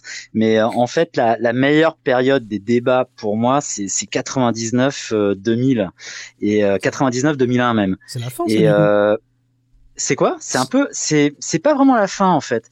Ça commence euh, à la fin des années 90 et puis euh, ça ça ça s'achève en, en 2002. Mais vraiment même, euh, je crois que je crois que les meilleurs débats, tu les as euh, en 2000-2001. C'est-à-dire que l'affaire Lady Di, euh, c'est juste extraordinaire. T'as du délire total avec euh, Arnold qui se fait passer pour euh, le chauffeur de, de Lady euh, Trevor Jones. et puis t'as le débat euh, sur les routiers et la, C- la- et la CB. Et je crois que là, ça, ça délire complètement sur les OCTX ou bien alors le déchargement et le rechargement. Enfin, c'est un total n'importe quoi avec des jingles en veux-tu en voilà. Moi, j'ai une euh, j'ai une prédilection toute particulière pour le quinquennat parce que c'est le seul débat de Gérard où on parle vraiment de droit et avec une question euh, complètement débile qui sur le moment m'avait fait rigoler comme un comme un malpropre. Pourquoi il y a quinquennat et pas deux? Et vraiment euh, ça cette question mais débile mais moi ça m'avait fait pleurer de rire et je me souviens très bien de ça de ce débat parce que euh, à ce moment-là j'étais j'étais dans la loose ce, ce mercredi ou jeudi soir je crois que ça passait le jeudi soir j'avais raté j'avais, j'habitais en banlieue, je devais prendre le RER pour rentrer chez moi. Et le dernier RER, il passait à minuit 30 et je devais partir de Paris. Donc j'avais dû appeler ma, ma mère en catastrophe. Elle était, elle avait dû euh, venir de chez nous, me récupérer en voiture pour me ramener chez, bah, chez nous. Et je lui avais dit, bah écoute, merci d'être passé. Moi, je te propose d'écouter un, un débat de Gérard. J'en avais parlé vaguement en fait. T'as osé écouter et, ça euh, avec et, et on tombe sur ce débat et on tombe sur ce débat sur le quinquennat. Mais je te jure, on était mais franchement mais plié de rire dans la caisse en rentrant. Mais c'était extraordinaire. Ta mère aussi. On se marrait bien. Mais, mes parents adorent. Mais, mais mes parents adoraient. Ils croyaient que c'était un comédien le mec. Ils, ils pouvaient pas imaginer que ce type existe finalement. Et en fait, c'est vrai qu'il se, il rigolait énormément. Ma mère, l'a- la- ma mère l'a connu parce que elle m'entendait rigoler tout seul dans ma chambre en, en entendant, en écoutant la radio. Et euh, après, euh, après, j'ai, je travaillais dans le bureau, euh, dans le bureau de mon père, avec mon père à côté, et, euh, et tout en travaillant, c'est-à-dire en rédigeant des articles au début des années euh, 2000, je me passais des débats de Gérard en, en bruit de fond. Et du coup, mon père, ça le faisait marrer également, quoi. Notamment euh, ce fameux débat sur les routiers et la CB avec le déchargement, quoi. Enfin, c'était, c'était, euh, c'était magique, quoi. Jamais Et- j'aurais osé écouter ça en présence d'un de mes parents, ni d'une de mes sœurs, en fait. mais non, mais c'est vrai que ça allait loin. C'est c'est vrai que ça allait loin, mais franchement, ça restait, je trouve, finalement, assez- ben, au risque de surprendre, ça restait d'assez bon goût, quoi. Je trouvais que c'était pas forcément euh, très vulgaire. Évidemment, ça parlait de cul, euh, mais euh, mais pas tant que ça, en définitive. C'est-à-dire que ça restait un formidable, surtout un formidable dîner de con, avec un mec qui qui était un éclopé de la vie. Hein. Il a vraiment eu une vie de merde, hein, Gérard. Ouais, ouais, Ça, on est revenu un peu dessus sur le personnage. pourquoi elle disait ça? C'est que finalement, comment dire, je considérais pas qu'on se moquait de lui en fait. C'est-à-dire que c'est un type qui, euh, avec toute la sympathie qu'on peut avoir pour lui et notamment pour et toute l'empathie qu'on peut avoir sur sa vie, c'est quand même un mec qui se la pétait grave et euh, qui, qui refusait d'admettre ses torts et du coup, euh, du coup, euh, les gens se moquaient euh, gentiment de lui. D'ailleurs, finalement, Gérard en lui-même me faisait pas forcément rigoler. C'était plutôt les débats de Gérard qui me faisaient rire quand il était confronté à à la Dream Tease euh, avec Fildar, Manu et autres, et, euh, et aux fameux auditeurs habituels, euh, Goldo, Tony, Megan, etc. Là, véritablement, c'est pour ça que je te parlais, en fait, pour moi, de la meilleure époque, c'était vraiment 99-2001, ou 2002, non, 2001, pardon. C'est vraiment l'époque où les, les débats sombrent dans un n'importe quoi, mais qui n'est jamais cruel, hein, qui n'est jamais même vulgaire, en définitive. Encore une fois, au risque de surprendre. Bah, quand même. Enfin, c'était bien Ardos. euh, Enfin, à supposer qu'il y ait, euh, qu'il laisse quelqu'un à l'antenne plus de deux minutes, euh, il finissait quand même par l'insulter euh, de façon éloquente. Enfin, c'est c'est- c'est Ouais, le traité- invariablement le- la, la fin de tout auditeur dans, dans cette émission, quoi.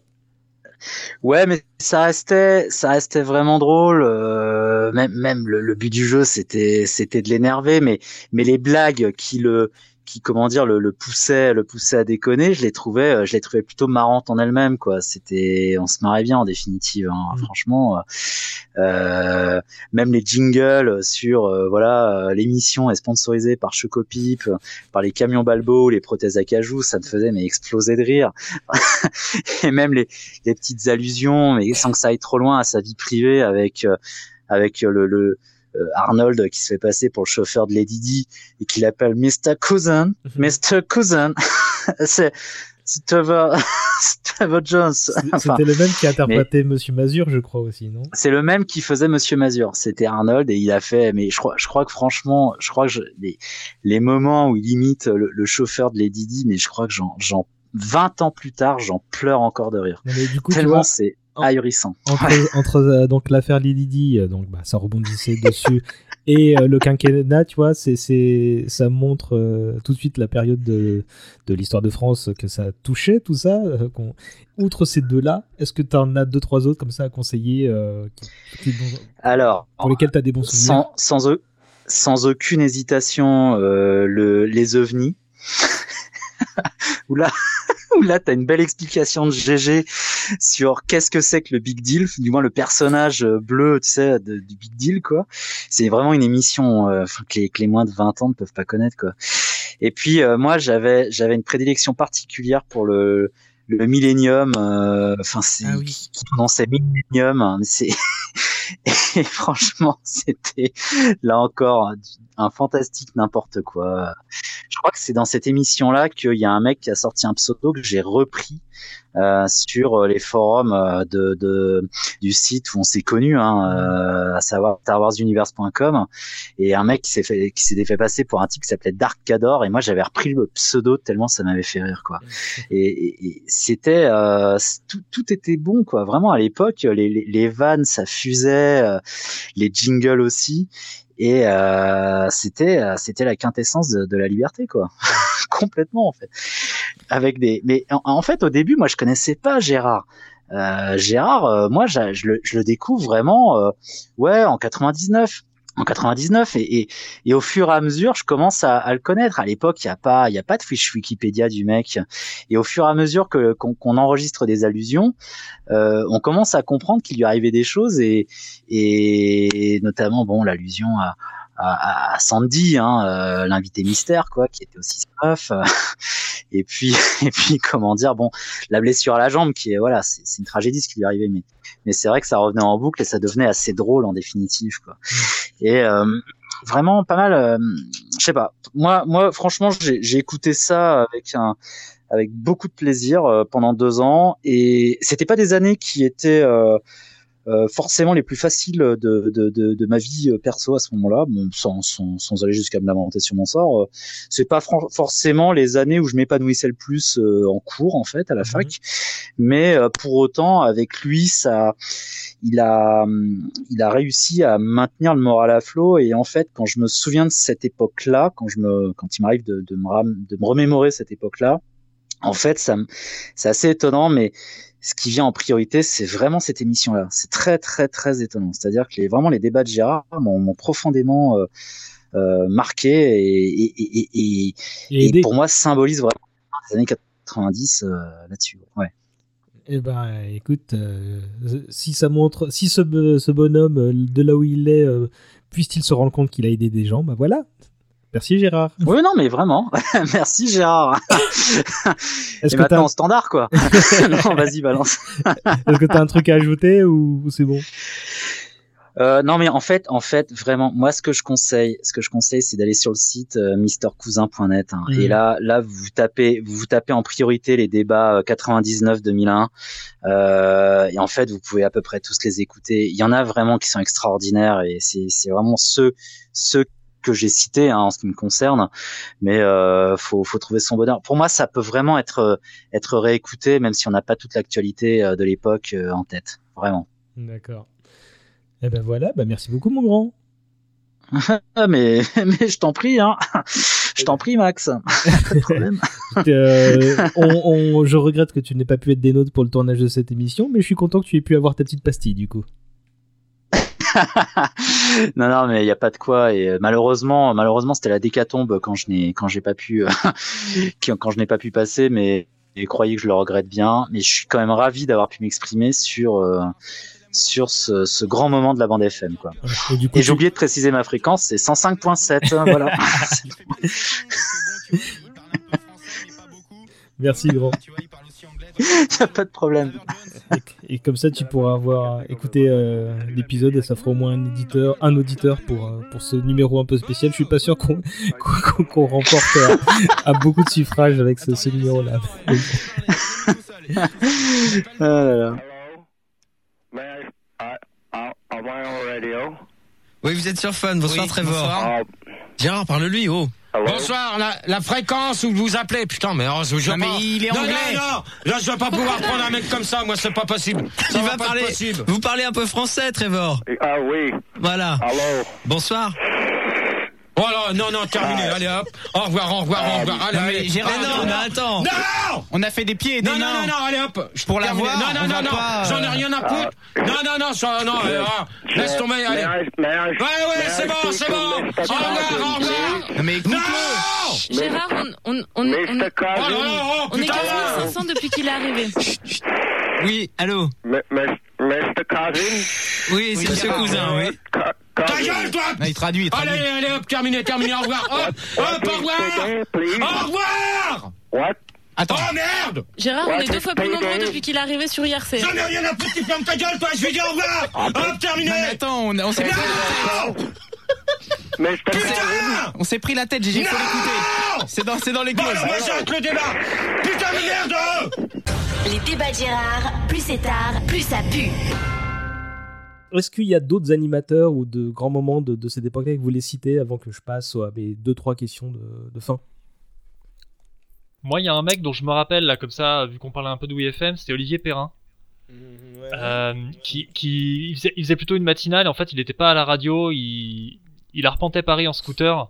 Et c'était, euh, je crois que ça devait être Dom Kiris euh, ou, ou Josquin Wagner qui, lui, donnait la parole. Et pendant une heure ou deux heures d'émission, il allait, bah, bah, il allait dans Paris et justement, il interrogeait au micro des, bah, ce que j'appellerais des aspirants Gérard. Euh, sur, de, sur les alpagais, il leur a posé des questions d'actualité sur, euh, enfin, sur, le truc du moment, quoi. Et c'était souvent des types qui sortaient du troquet complètement ivres, euh, ou alors des types qui montaient leur petit marché à 6 heures du matin. Et c'était, c'était vraiment drôle, quoi. Et c'est, sans queue ni tête, et c'était, c'était assez marrant. Et je, je sais pas ce qui est devenu ce mec-là, je, serais- assez curieux. mais ouais, c'était un petit animateur, c'était un petit, un petit format, un petit animateur, il me faisait, il me faisait pas mal marrer. Il est là pour vous ce soir Je suis en train de m'imaginer la Gérard de Suverène Academy, là j'ai une petite sueur froide, mais, mais bon. Euh, les autres, euh, un, un animateur ou une animatrice à évoquer? Euh, ouais, moi je pense qu'on on, on, n'a pas assez parlé. On a parlé beaucoup beaucoup de mecs et il y a euh, des des filles très importantes dans la radio et euh, en particulier il y a une euh, meuf qui s'appelle Super Nana qui est une animatrice euh, culte et démentielle pour plein de gens qui était euh, qui était un peu le mélange de, de tout ce dont on a parlé puisque euh, elle était très euh, milieu de la nuit, boîte de nuit et tout. Euh, elle faisait euh, la chouille euh, avec euh, avec des homos. Donc du coup, on pouvait te parler d'homosexualité sans le rattacher que au sida et tout, et on pouvait aussi le rattacher à des choses positives. Et c'était vraiment une meuf qui était bienveillante, mais qui à la fois était hyper trash, irrévérencieuse, qui avait les frics elle aussi un peu avec elle. Euh, enfin ple- plein de personnages comme ça.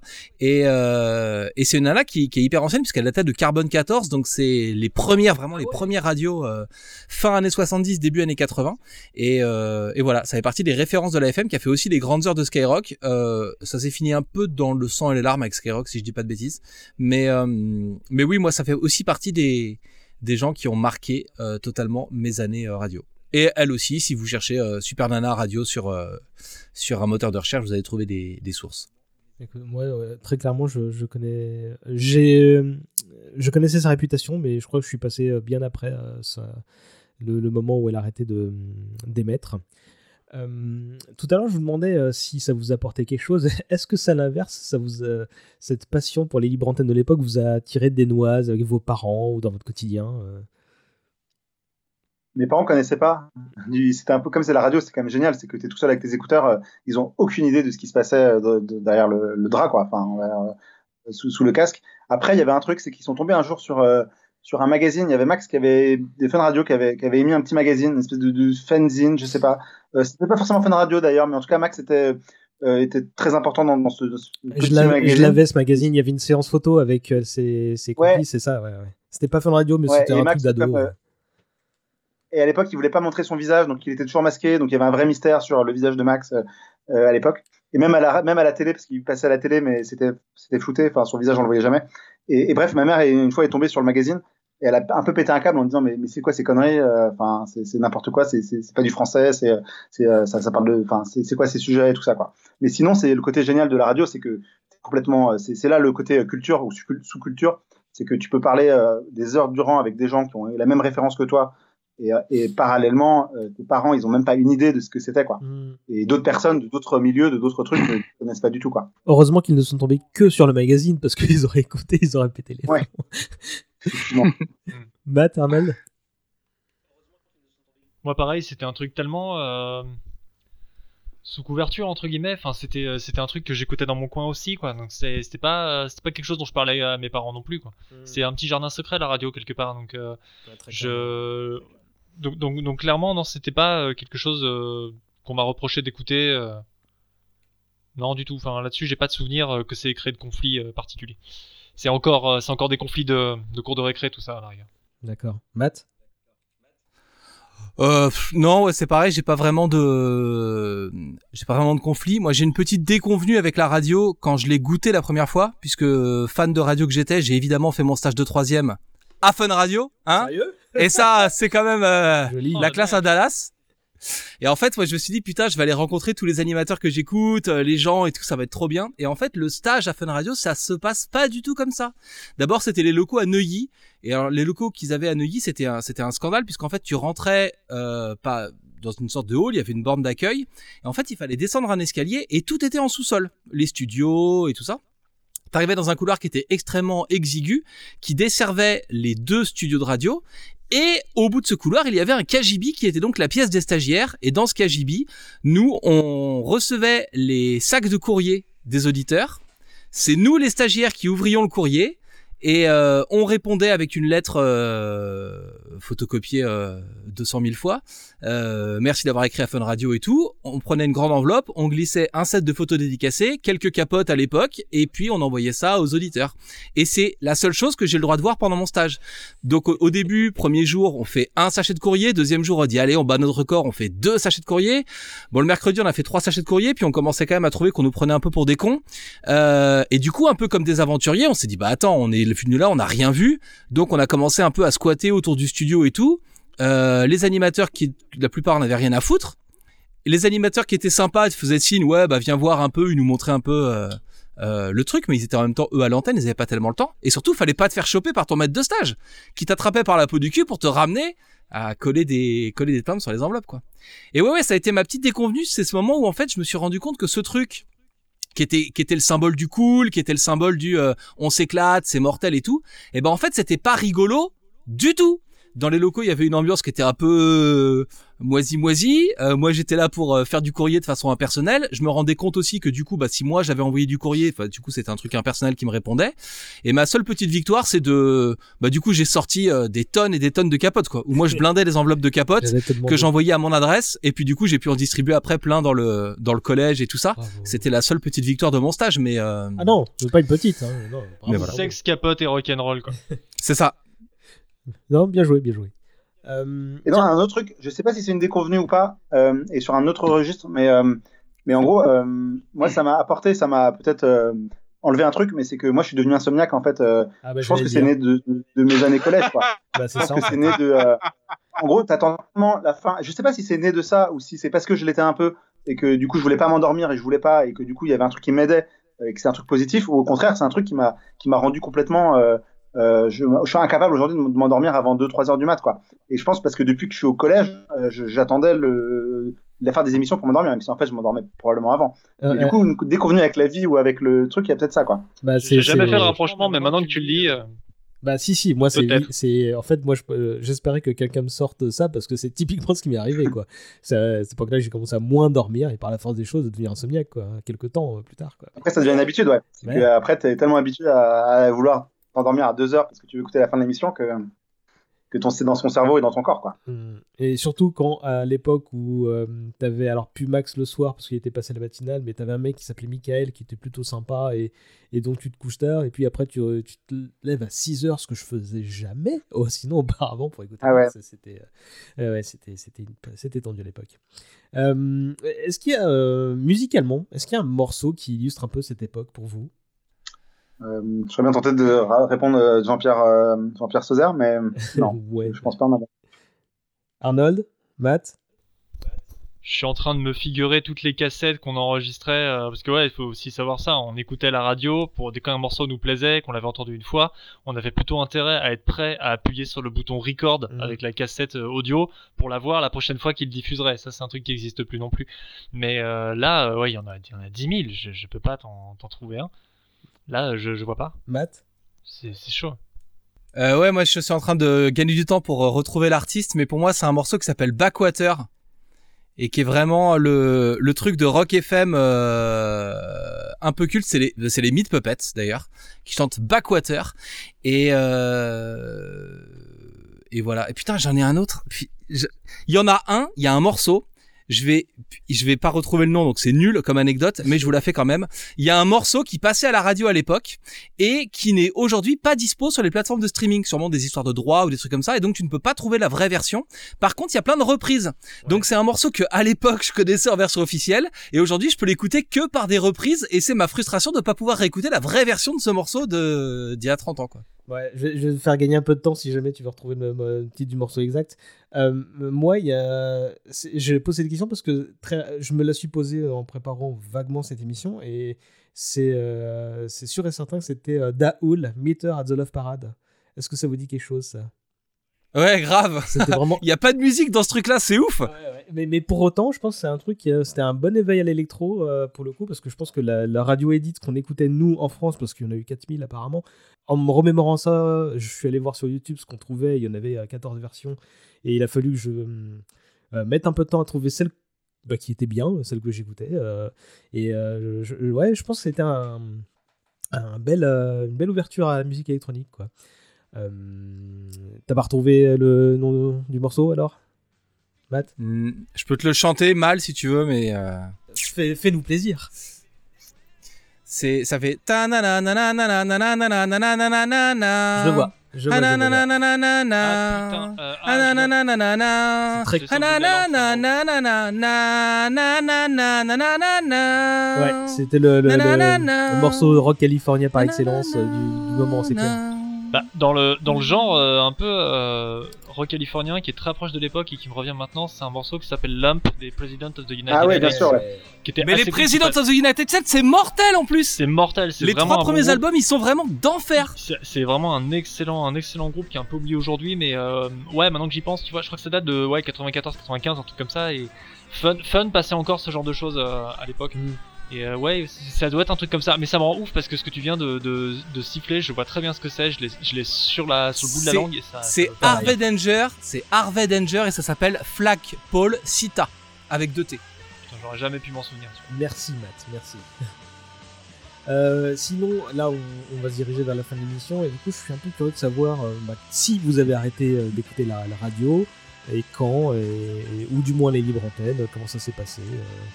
Euh, Ah ouais, moi c'est pareil, j'aurais voulu savoir si vous écoutiez encore la radio et ce que vous écoutiez aujourd'hui. bah, C'était la, ma question suivante. Donc vas-y, euh, co- euh, commence et réponds aux deux questions, Matt. Non, mais j'ai trop parlé moi. Bon, bah Pierre.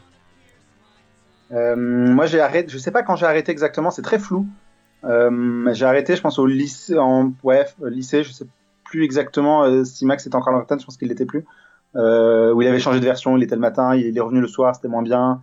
Et je sais plus exactement, mais j'ai arrêté un moment. Euh, et ensuite, ça a été un espèce de trou. euh, j'ai quasiment oublié l'émission en fait pendant pendant dix ans. Je pense que j'y pensais pas quoi. C'était c'était plus en moi.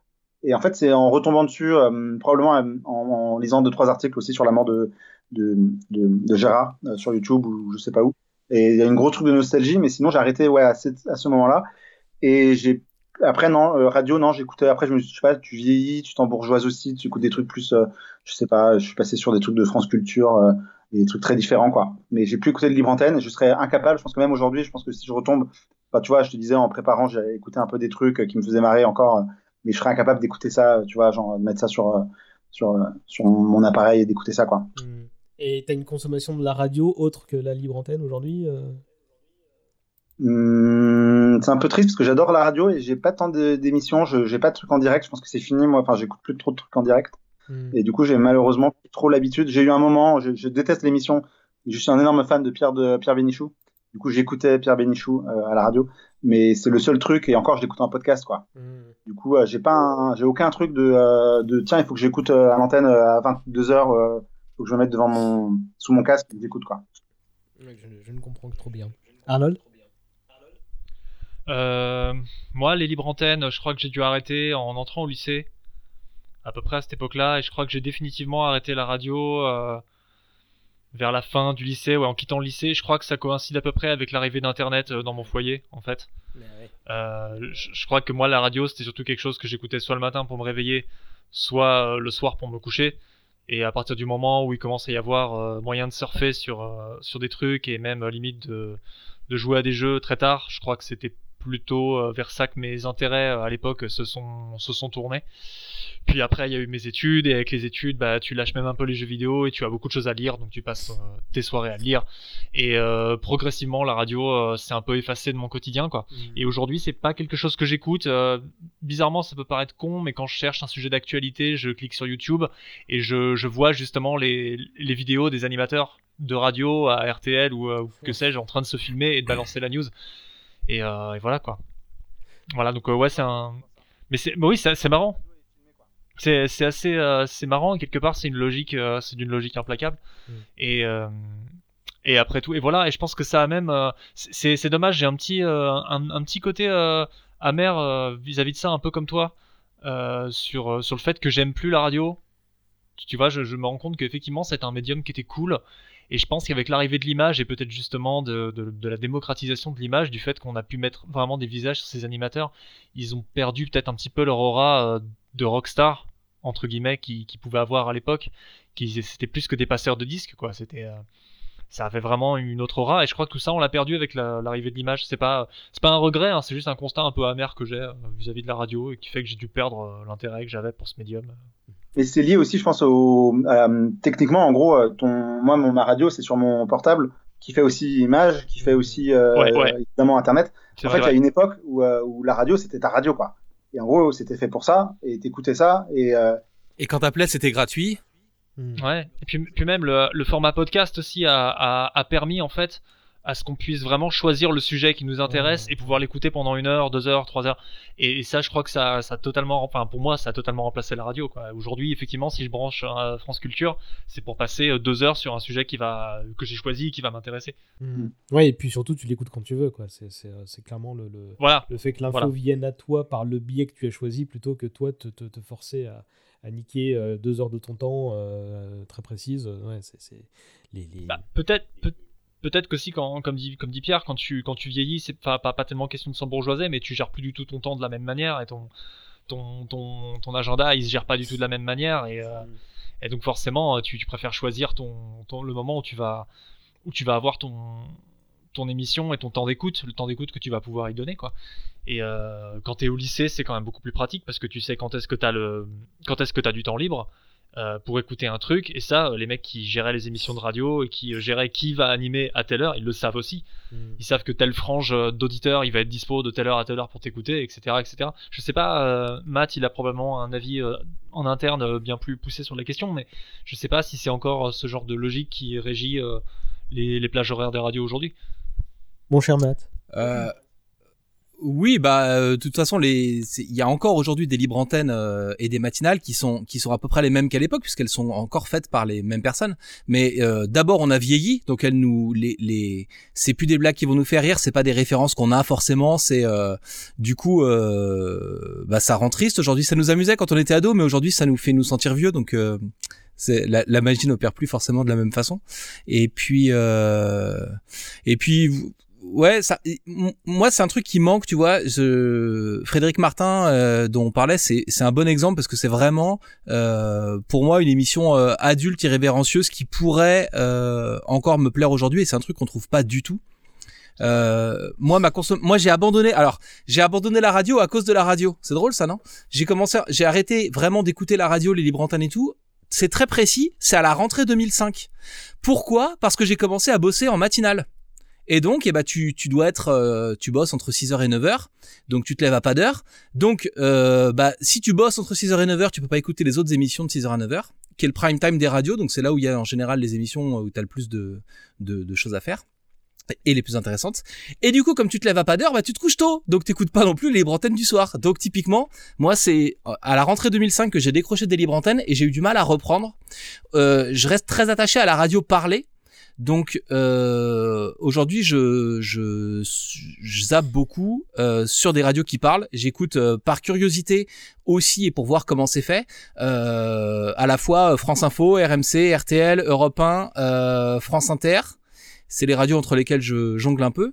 Et après, c'est toujours pareil. Je sais pas ce que vous faites comme boulot, mais euh, tu, quand tu vas chez un autre professionnel qui fait le même job que toi, tu vois les rouages. Euh, du coup, quand j'écoute la radio, je vois les rouages et euh, j'ai un peu de mal à. Il y a, y a pas d'animateur aujourd'hui qui me donne envie de prendre rendez-vous et de venir écouter un, un truc précis. Et, euh, et quand j'écoute par curiosité un peu euh, ce qui se passe sur euh, sur énergie ou sur fun ou tout, euh, d'abord je sens que c'est plus pour moi. En plus, je vois les rouages et voilà. Ce qui est marrant, c'est que j'ai un gamin de 8 ans qui lui commence à s'y mettre et lui demande par exemple le matin à écouter la matinale d'énergie parce que il y a des trucs dans l'émission de Manu qui le font rire et donc c'est c'est par mon fils que je reviens un peu à ces à ces émissions là et à ces générations là quoi. Bah, moi, c'est un peu pareil que, bah, que Pierre et Arnold, sachant que fin des années Ah 90. bah super euh, Ah bah c'est j'ai jamais raison alors. Qu'est-ce que c'est que cette merde? Fin des années 90, c'est bah, c'est la découverte d'Internet qui, euh, qui évidemment me fait lâcher euh, le- le- mes écouteurs. D'ailleurs, je suis en train de me dire que la découverte d'Internet, ça peut faire un sujet similaire à celui qu'on a là, donc le témoin d'une époque, ça peut être marrant.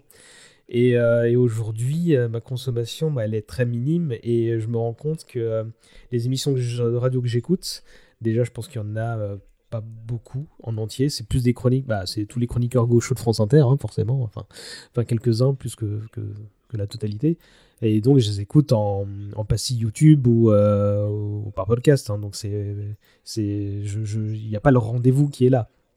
Euh, après, bon, bah, je, je zappe un petit peu quand je suis au volant, hein, mais ça va pas beaucoup plus loin. Euh, si, il y a l'émission de Frédéric Segris, mais ça c'est l'été, donc forcément c'est un autre, euh, c'est un autre délire. hein, donc, euh, qu'est-ce que je voulais dire Bah, en conclusion, Matt, tu, tu, tu, tu t'interrogeais en off aussi un peu sur, le, sur l'omniprésence des animateurs de, l'époque qui sont encore là aujourd'hui. tu les as listés tout à l'heure, hein, donc enfin on les a listés, les Arnold, les les les Miguel, euh, Double F, t'avais dit, et même Maurice apparemment donc est revenu. Ouais, ils ont jamais arrêté. Ceux qui ont arrêté vraiment, c'est ceux qui sont, c'est ceux qui sont morts en fait. Mais ouais, Manu et Koé, c'est aujourd'hui les deux stars d'énergie. Et du coup, c'était les stars de quand j'étais petit. Euh, bah, Diffoul, c'est la figure de Sky. Bruno Guillon, c'est la figure de Fun. Maurice, euh, il est parti aux États-Unis et il fait ça. Il a fait des allers-retours entre WFM et Skyrock dans les années 90. Là, il est parti. Ensuite, il a monté un truc en syndication. Il faisait son émission sur le web. Et là, aujourd'hui, bah, il y a Maurice Radio Libre sur le web. Tu peux le contacter par Skype et continuer à te faire engueuler comme il y a 30 ans. Ça marche toujours de la même façon. Euh, Il y a plein d'animateurs des années 80 qui sont aussi dans le service public, qui ont été euh, genre il y a euh, euh, comme bah, Miguel de Rennes et Arnold dont on parlait, ils sont sur France Bleu. Je crois que sur la locale de France Bleu Paris, il y a Laurent Petit Guillaume qui est une pareil une figure euh, des années 80. Euh, moi dans les dans la dans la génération d'après et des mecs qui m'ont éclaté euh, dans les années 2000, j'étais fan de la matinale de Johan Rock sur WeFM. Bon bah Johan Rock c'est pareil, euh, il fait des piges vite fait sur euh, sur France Bleu de temps en temps quand il y a besoin de dépanner. Euh, je trouve ça assez fascinant que malgré tout, on n'ait jamais réussi à, créer une nouvelle génération de stars de la radio. C'est-à-dire qu'il y a d'autres, euh, il y a toujours des passe-plats, il y a toujours euh, des, faire-valoir ou des filles qui vont être dans le fond pour rigoler ou tout ça. La radio est restée dans ce schéma hyper sexiste des années 90. Euh, la dernière grosse star émergente pour moi, euh, et qui a pu avoir cette aura-là, c'est euh, Morad. Et Morad, c'est un phénomène éphémère, ça, ça doit être euh, 2003-2005 ou un truc comme ça, et ça se casse complètement la gueule. Et ensuite, euh, bah, des gens qui ont pu avoir une aura euh, multimédia telle qu'ont eu ces animateurs-là, euh, il y en a plus. Et c'est du coup les vieux qui continuent à truster les places, quoi. Donc, euh, où sont où sont les jeunes qui sont formés aujourd'hui par des écoles de radio payantes et tout? Qu'est-ce qu'ils sont devenus? Euh, quel, quel est leur réseau? Quel est leur parcours? Donc voilà. Si, il y a Enora aussi, Enora Malagré, qui est euh, une des figures émergentes euh, dernièrement. Bah, ils sont sur Twitch et sur Après, YouTube. Hein. Enfin, j'imagine que le, le, le, le médium a vieilli avec ses auditeurs et que les nouveaux auditeurs sont partis vers d'autres euh, d'autres petits secteurs du web, entre autres choses, quoi. Non mais tu vois, il y a des vraies écoles de radio. Il y a un truc par exemple qui s'appelle le Studec, qui a un cursus euh, cher en deux ans. Euh, on, on en pense, on, on en pense ce qu'on en veut. Hein. C'est, juste que ce truc-là existe euh, et, et il fait le plein de ses promos depuis des années. Euh, c'est-à-dire qu'il forme quand même des journalistes, des techniciens et des animateurs au métier de la radio tous les ans. Et c'est des, des, des nouveaux entrants qui n'arrivent jamais euh, en haut de la scène, quoi. C'est-à-dire c'est, c'est trusté par les vieux. Est-ce qu'on doit attendre que les animateurs des années 80-90 partent à la retraite pour voir émerger une nouvelle génération? Ou alors est-ce qu'avec leur départ, la, cette FM-là, elle s'arrête complètement parce que la nouvelle génération est passée sur Internet avec les nouveaux canaux de communication c'est on va, on va on va avoir la réponse dans moins de 10 ans. Hein. Bah écoute, euh, do- mais donc pas d'héritier euh, que vous pourriez citer, euh, enfin pas forcément à la radio du coup, mais des gens hein, qui se revendiquent de cette époque-là en podcast ou sur YouTube ou, ou à la télé, j'en sais rien. Est-ce que vous voyez des gens hein, qui- que vous pourriez citer selon vous? Citez-moi, faites-moi plaisir. J'ai un problème d'ego, je vous le rappelle, donc faites quelque Bah, chose. Attends, moi je suis l'animateur, donc je te citerai. Enfin, je faut que je fasse le tour de table. Non, j'en sais rien. Je je sais pas. Moi, j'ai pas de j'ai j'ai j'ai pas de gros kiff. J'ai pas de trucs qui me surprennent vraiment. J'ai pas de trucs qui me fassent rire. J'ai pas de aujourd'hui, même euh, quel que soit le quel que soit le support. hein, j'ai pas de de rendez-vous avec un producteur de contenu télé, radio, web où je sais que je vais attendre avec impatience le prochain rendez-vous en me disant cette fois je vais être surpris. Cette fois ce- ça va ruer dans les brancards, ça va être euh, étonnant, je sais pas vraiment sur quoi je peux tomber. Même euh, même ce qu'on trouve sur euh, sur YouTube ou sur Twitch et tout, je trouve que quand même les trucs sont assez sages, assez formatés, que chacun est dans sa case et euh, et voilà. Pour moi, ça manque d'irrévérence. C'est vraiment le mot euh, le mot clé pour euh, pour cette période-là. quoi. J'en vois pas beaucoup, à part toi, bien sûr, Matt. hein, je sais pas si j'ai eu l'occasion de le, dire. Mais euh, Arnold ou Pierre. Ah, si, peut-être. J'en ai peut-être. Enfin, d'abord, euh, je vous laisse la parole. Est-ce que vous avez pensé à quelqu'un? Non, Vas-y, parce que moi je vois pas non plus. Ouais. Bah, Il y a bien euh, les gars de l'apéro du Capitaine, donc, euh, qui sont clairement influencés par les radios libres de l'époque euh, euh, qu'on a cité. Euh, je sais pas si vous, vous voyez, mais c'est un des plus vieux podcasts français avec quatre, euh, quatre lurons qui, euh, qui ont chacun leur rubrique à la con et qui, qui, bah, maintenant sont installés. Ils font ça depuis 11-12 ans. Et je continue d'écouter parce que bah, c'est c'est des gens, ch- j'allais dire charmants. bon, c'est des copains, donc je vais, je vais pas. euh, non, ils, ils font un truc plutôt délirant. euh, ils ont chacun leur rubrique, euh, les news, ou il y en a un qui fait des chansons et, et une rubrique musicale, euh, l'autre qui fait les, les, les, les ordures qui passent sur Internet, donc toutes les, euh, les, les histoires un peu glauques euh, qui, qui reviennent, qui viennent à lui. Donc euh, voilà, c'est c'est marrant. Personne d'autre? Bon, Ouais, j'ai pas personne en tête. hein. eh ben, Non, non c'est pas grave, on va finir là. Puis bah, comme ça, on va inciter les gens à écouter Matt, et puis voilà, c'est très bien comme ça. Quel scandale. Bon. Euh, si on peut juste dire que la, la FM c'est terminé puisque on est euh, à partir de cette année euh, la radio arrive en radio numérique terrestre comme la TNT et que comme c'est une révolution qui se faisait pas euh, de la part des gens, les premiers postes euh, équipés RNT vont être euh, installés en standard dans les nouveaux autoradios, dans ces trucs-là. Et donc, euh, depuis le 1er janvier, depuis cette année, euh, eh ben, on nous force à obtenir de nouveaux appareils qui vont nous permettre d'avoir de la radio numérique terrestre. Et donc, malgré tout, la radio est en train de faire elle aussi sa mue et de enfin passer euh, à la diffusion numérique, qui est un serpent de mer dont on entend parler depuis 1998. Bah, c'est bien pour ça Donc que- l'avenir est là. L'avenir est là. c'est bien pour ça que je lançais cette émission. Non, en fait, pas du tout, tu me l'apprends. Donc je, je, je savais pas. Donc ils vont nous faire le coup de la TNT, nous obliger à acheter un boîtier euh, euh, pour écouter ça, c'est En- ça? En fait, ils ont d'abord commencé, ils ont obligé les radios à faire une double diffusion. Donc les- la plupart des radios aujourd'hui diffusent. euh, si tu voulais pouvoir candid- candidater pour avoir un canal RNT, euh, il fallait déjà que tu diffuses en RNT. Donc euh, il y a plein de radios qui font de la double diffusion. Et là, les postes de radio, alors euh, j'ai pas revérifié, c'est vraiment le podcast de l'approximation, mais euh, si je ne dis pas de bêtises, euh, une directive fait que les nouveaux véhicules qui sont vendus à partir du 1er janvier doivent avoir un poste autoradio qui est mixte entre FM et RNT. Et le but, c'est de permettre aux gens de basculer de façon un peu euh, un peu soft sur la radio parce que en fait la télé on a expliqué aux gens qu'en passant avec la TNT il fallait s'équiper d'un nouveau matériel mais tu pouvais voir le foot euh, en bonne qualité. Et donc tout le monde s'est abonné à la TNT mais aujourd'hui il n'y a pas une émission qui va fédérer en radio et qui va faire que tout le monde va s'abonner à la RNT donc il faut trouver une solution pour euh, pour faire un passage soft d'autant que aujourd'hui les gens si tu leur dis bah écoutez on coupe la FM donc achetez un nouveau poste pour écouter la radio les gens ils vont dire écoute mon gars t'es mignon j'ai Spotify j'ai mes podcasts donc je vais y arriver sans toi hein. Bah, euh, peut-être Madame et, euh, Monsieur Michu. et donc hein, je sais pas, mais euh, mais ça va être euh, pas beaucoup de monde effectivement. Mais donc oui, c'est la fin du, du petit poste euh, du grand-père qui traîne dans cette euh, réserve de bricolage qui est un peu plein de pâture et on peut plus tourner le bouton et donc t'écoutes forcément euh, RTL qui grésille euh, dans le fin fond du dans le fin fond du jardin. Ça alors.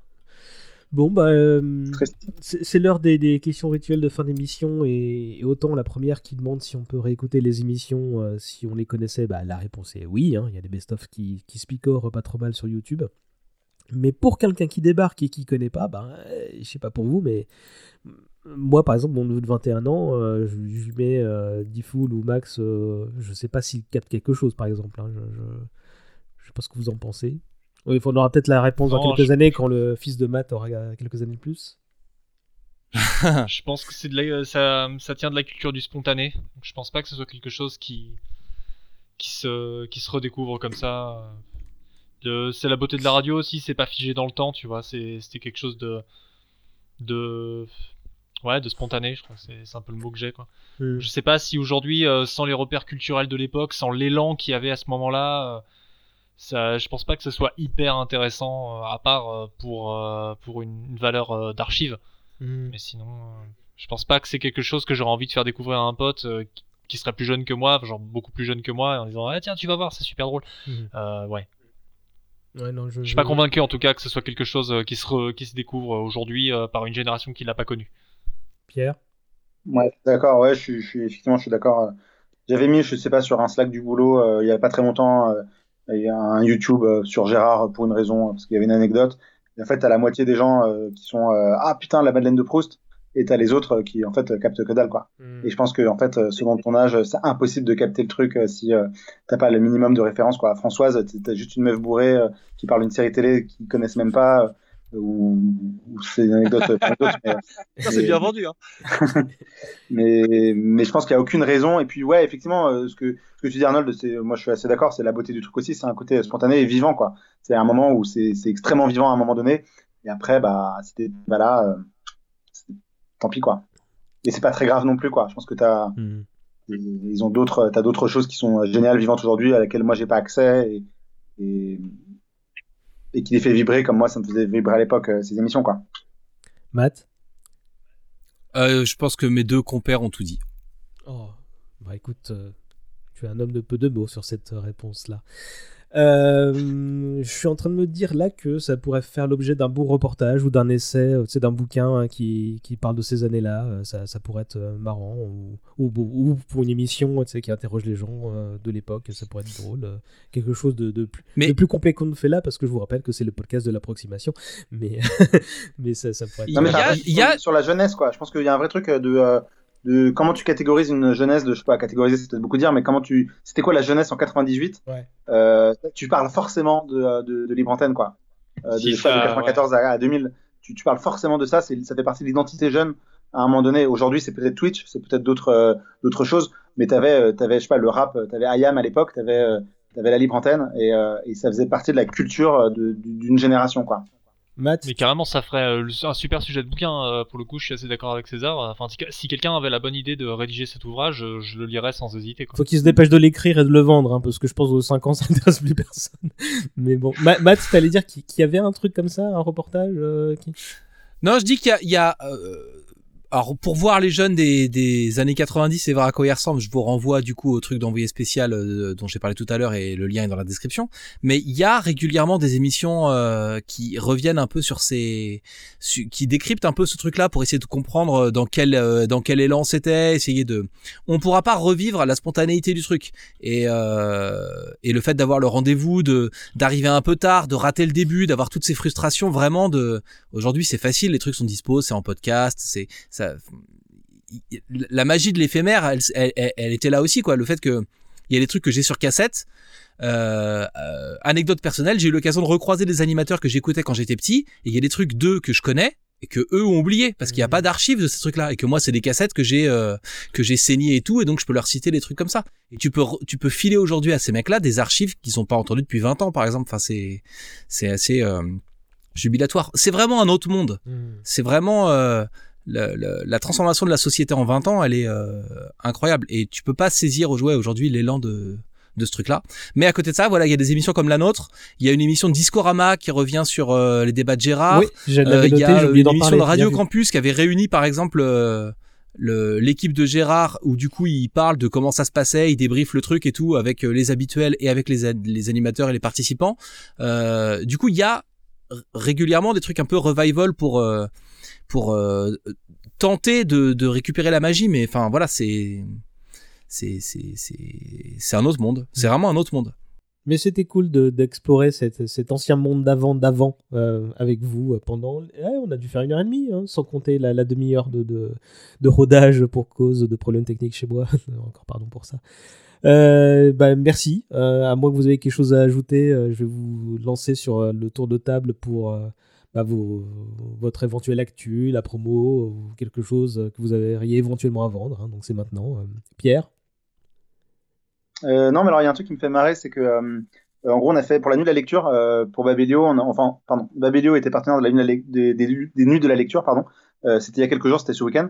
Et en fait, il y avait, ils nous ont proposé de, participer et on a proposé une, une radio libre, une radio livre. En gros, l'idée c'était de faire un club de lecture où euh, chacun parlait de, euh, de livres pendant un moment. Et, euh, et en gros, euh, t'as un côté, euh, bien, enfin c'est assez marrant de, de parler avec des gens et de- d'évoquer leur lecture, ce qu'on fait d'habitude sur Babelio. Mais là, via euh, la vidéo, bon, mais du côté le, il y a un dialogue en fait, euh, c'est assez chouette. Et je me suis dit, euh, tiens, ce serait bien de faire une radio libre, euh, radio libre, radio libre, euh, euh, Babelio. Mais Tu- tu- c'est pas en projet pour l'instant, mais, mais ça m'a donné l'idée. Oh bah, euh, je connais un animateur chez Babelio qui serait ravi de se lancer dans un tel projet. Euh, et du coup, bon, bah, on te retrouve donc, euh, tu l'as dit, chez Babelio. euh, tu es derrière les manettes des events, notamment. Exactement. Et tu salues Guillaume et toute l'équipe, s'il te plaît. Arnold Euh, ouais, bah merci déjà pour l'invitation, c'était vraiment euh, très cool, puis j'ai appris euh, plein de trucs. Euh, ça m'a replongé un peu dans, dans ma folle adolescence. Euh, et puis voilà, bah sinon, si vous êtes euh, accro à la littérature fantastique et au cinéma d'horreur, vous pouvez retrouver La Grande Entrée sur YouTube, Facebook, Twitter, Instagram, et puis, euh, et puis voilà. Et c'est quoi le thème de la prochaine vidéo? Le thème de la prochaine vidéo, ça va enfin être mon épisode 3 que j'ai dû tourner dans des conditions de, de confinement, finalement, plutôt que dans un espace euh, de décor euh, précis avec euh, un second réalisateur parce que c'est pas possible en ce moment, ces endroits-là sont fermés pendant à mon avis un petit moment encore. Donc j'espère prochainement, dans les deux prochaines semaines, j'espère que j'aurai le temps de le finir. Sinon ma dernière vidéo c'était une critique sur la dernière saison de Sabrina, Chilling Adventures of Sabrina sur Netflix, qui était pas terrible. Euh, la, la saison, hein, pas la vidéo, allez la voir, merci. et euh, et euh, bientôt, bientôt d'autres chroniques littéraires euh, et euh, d'autres chroniques de, de Blu-ray. Enfin, il y a pas mal de petits projets qui se préparent. Mais euh, le troisième épisode, euh, je l'espère, euh, dans les deux prochaines semaines. Voilà. Et bah toi, Matt, je pense que tu as un petit quart d'heure pour énumérer les, tes nombreux projets euh, ce qui sont sur le feu. Euh, pff, ce que- ce que- sur le feu, ça va être trop long. L'actualité, c'est donc deux podcasts, la sélection comics et les Staminerd. Et, euh, et tout ça, si vous cherchez des infos sur tout ça, je suis à peu près partout sous la marque One Matt Show avec deux T. One Matt Show. Voilà. Oh, je viens de comprendre.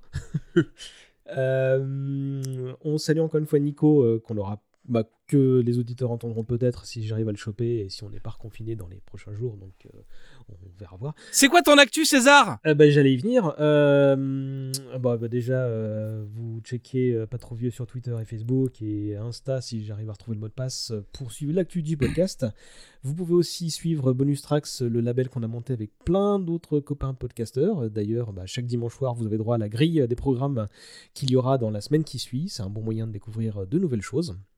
Euh, et bah, j'en profite pour signaler qu'il y a un nouveau numéro euh, d'éléments déclencheurs. Donc ça, c'est mon podcast d'entretien euh, de créatifs que j'ai le plaisir de chapeauter avec Mathieu de l'Happy Hour. Et on a eu la chance d'interviewer Patrice Lecomte et c'était tout bonnement passionnant. Euh, il y aura aussi tout bientôt un nouvel hommage collatéral sur euh, Yoshihiro Togashi, donc l'auteur de Hunter Hunter, entre autres choses.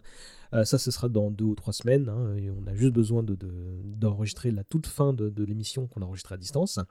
Donc voilà, rentrée chargée mine de rien. Euh, et tout ça, donc c'est chez Bonus Tracks, je l'ai dit. Euh, vous allez pouvoir soutenir tous ces podcasts sur Apple Podcast, c'est le lieu où il faut nous mettre des petites notes et des, et des mots doux et des étoiles. Sur ce, on se retrouve dans un mois ou deux en fonction de l'avancée de l'apocalypse. Euh, a priori, euh, ce sera un numéro qui s'intéressera euh, et à la Mega Drive et à la Super NES. On va pas tant refaire la guerre des consoles que parler des choses qui nous ont plu dans les deux camps.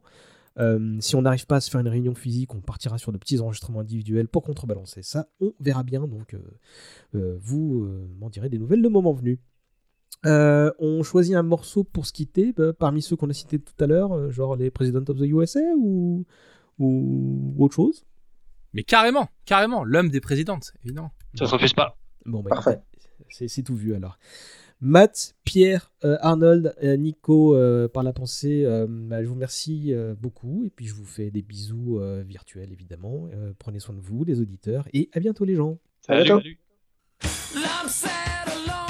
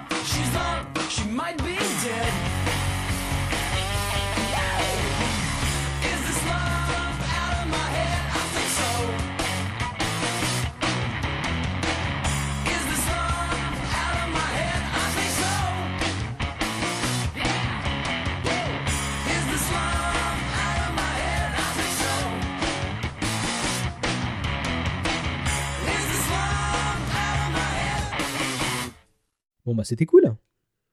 Ouais, carrément. Ouais, top. Et on a dû faire 1h40, un truc du genre. Oh, ouais, je pense, oui. Sans l'extrait de, de- que tu vas rajouter, ouais. Bon, bah, je vous ai libéré pas trop tard, ça va, avant 23h. Euh, Bon, bah, de toute façon, je vous tiens au courant quand c'est en ligne, mais à mon avis, dans 10 jours max. Ok, hein, ça marche. Bah, je vais, on- je t'exporte le l'audio et puis je t'envoie ça. euh. Je vous fais des bisous. Ça marche. Eh ben, merci encore. Hein. Allez, à tout le monde. Et merci, pour ton, merci pour ta, ton puits de connaissances, euh, Matt. J'avoue. Oh bah c'est moi, j'ai pu pour une fois que je peux en parler avec quelqu'un. non, ça m'a fait du bien, c'était un peu ma thérapie. Oui, content d'y avoir contribué. Je, je- je t'enverrai une, une toute petite facture. Oui, je comprends. Merci docteur, à bientôt. À plus.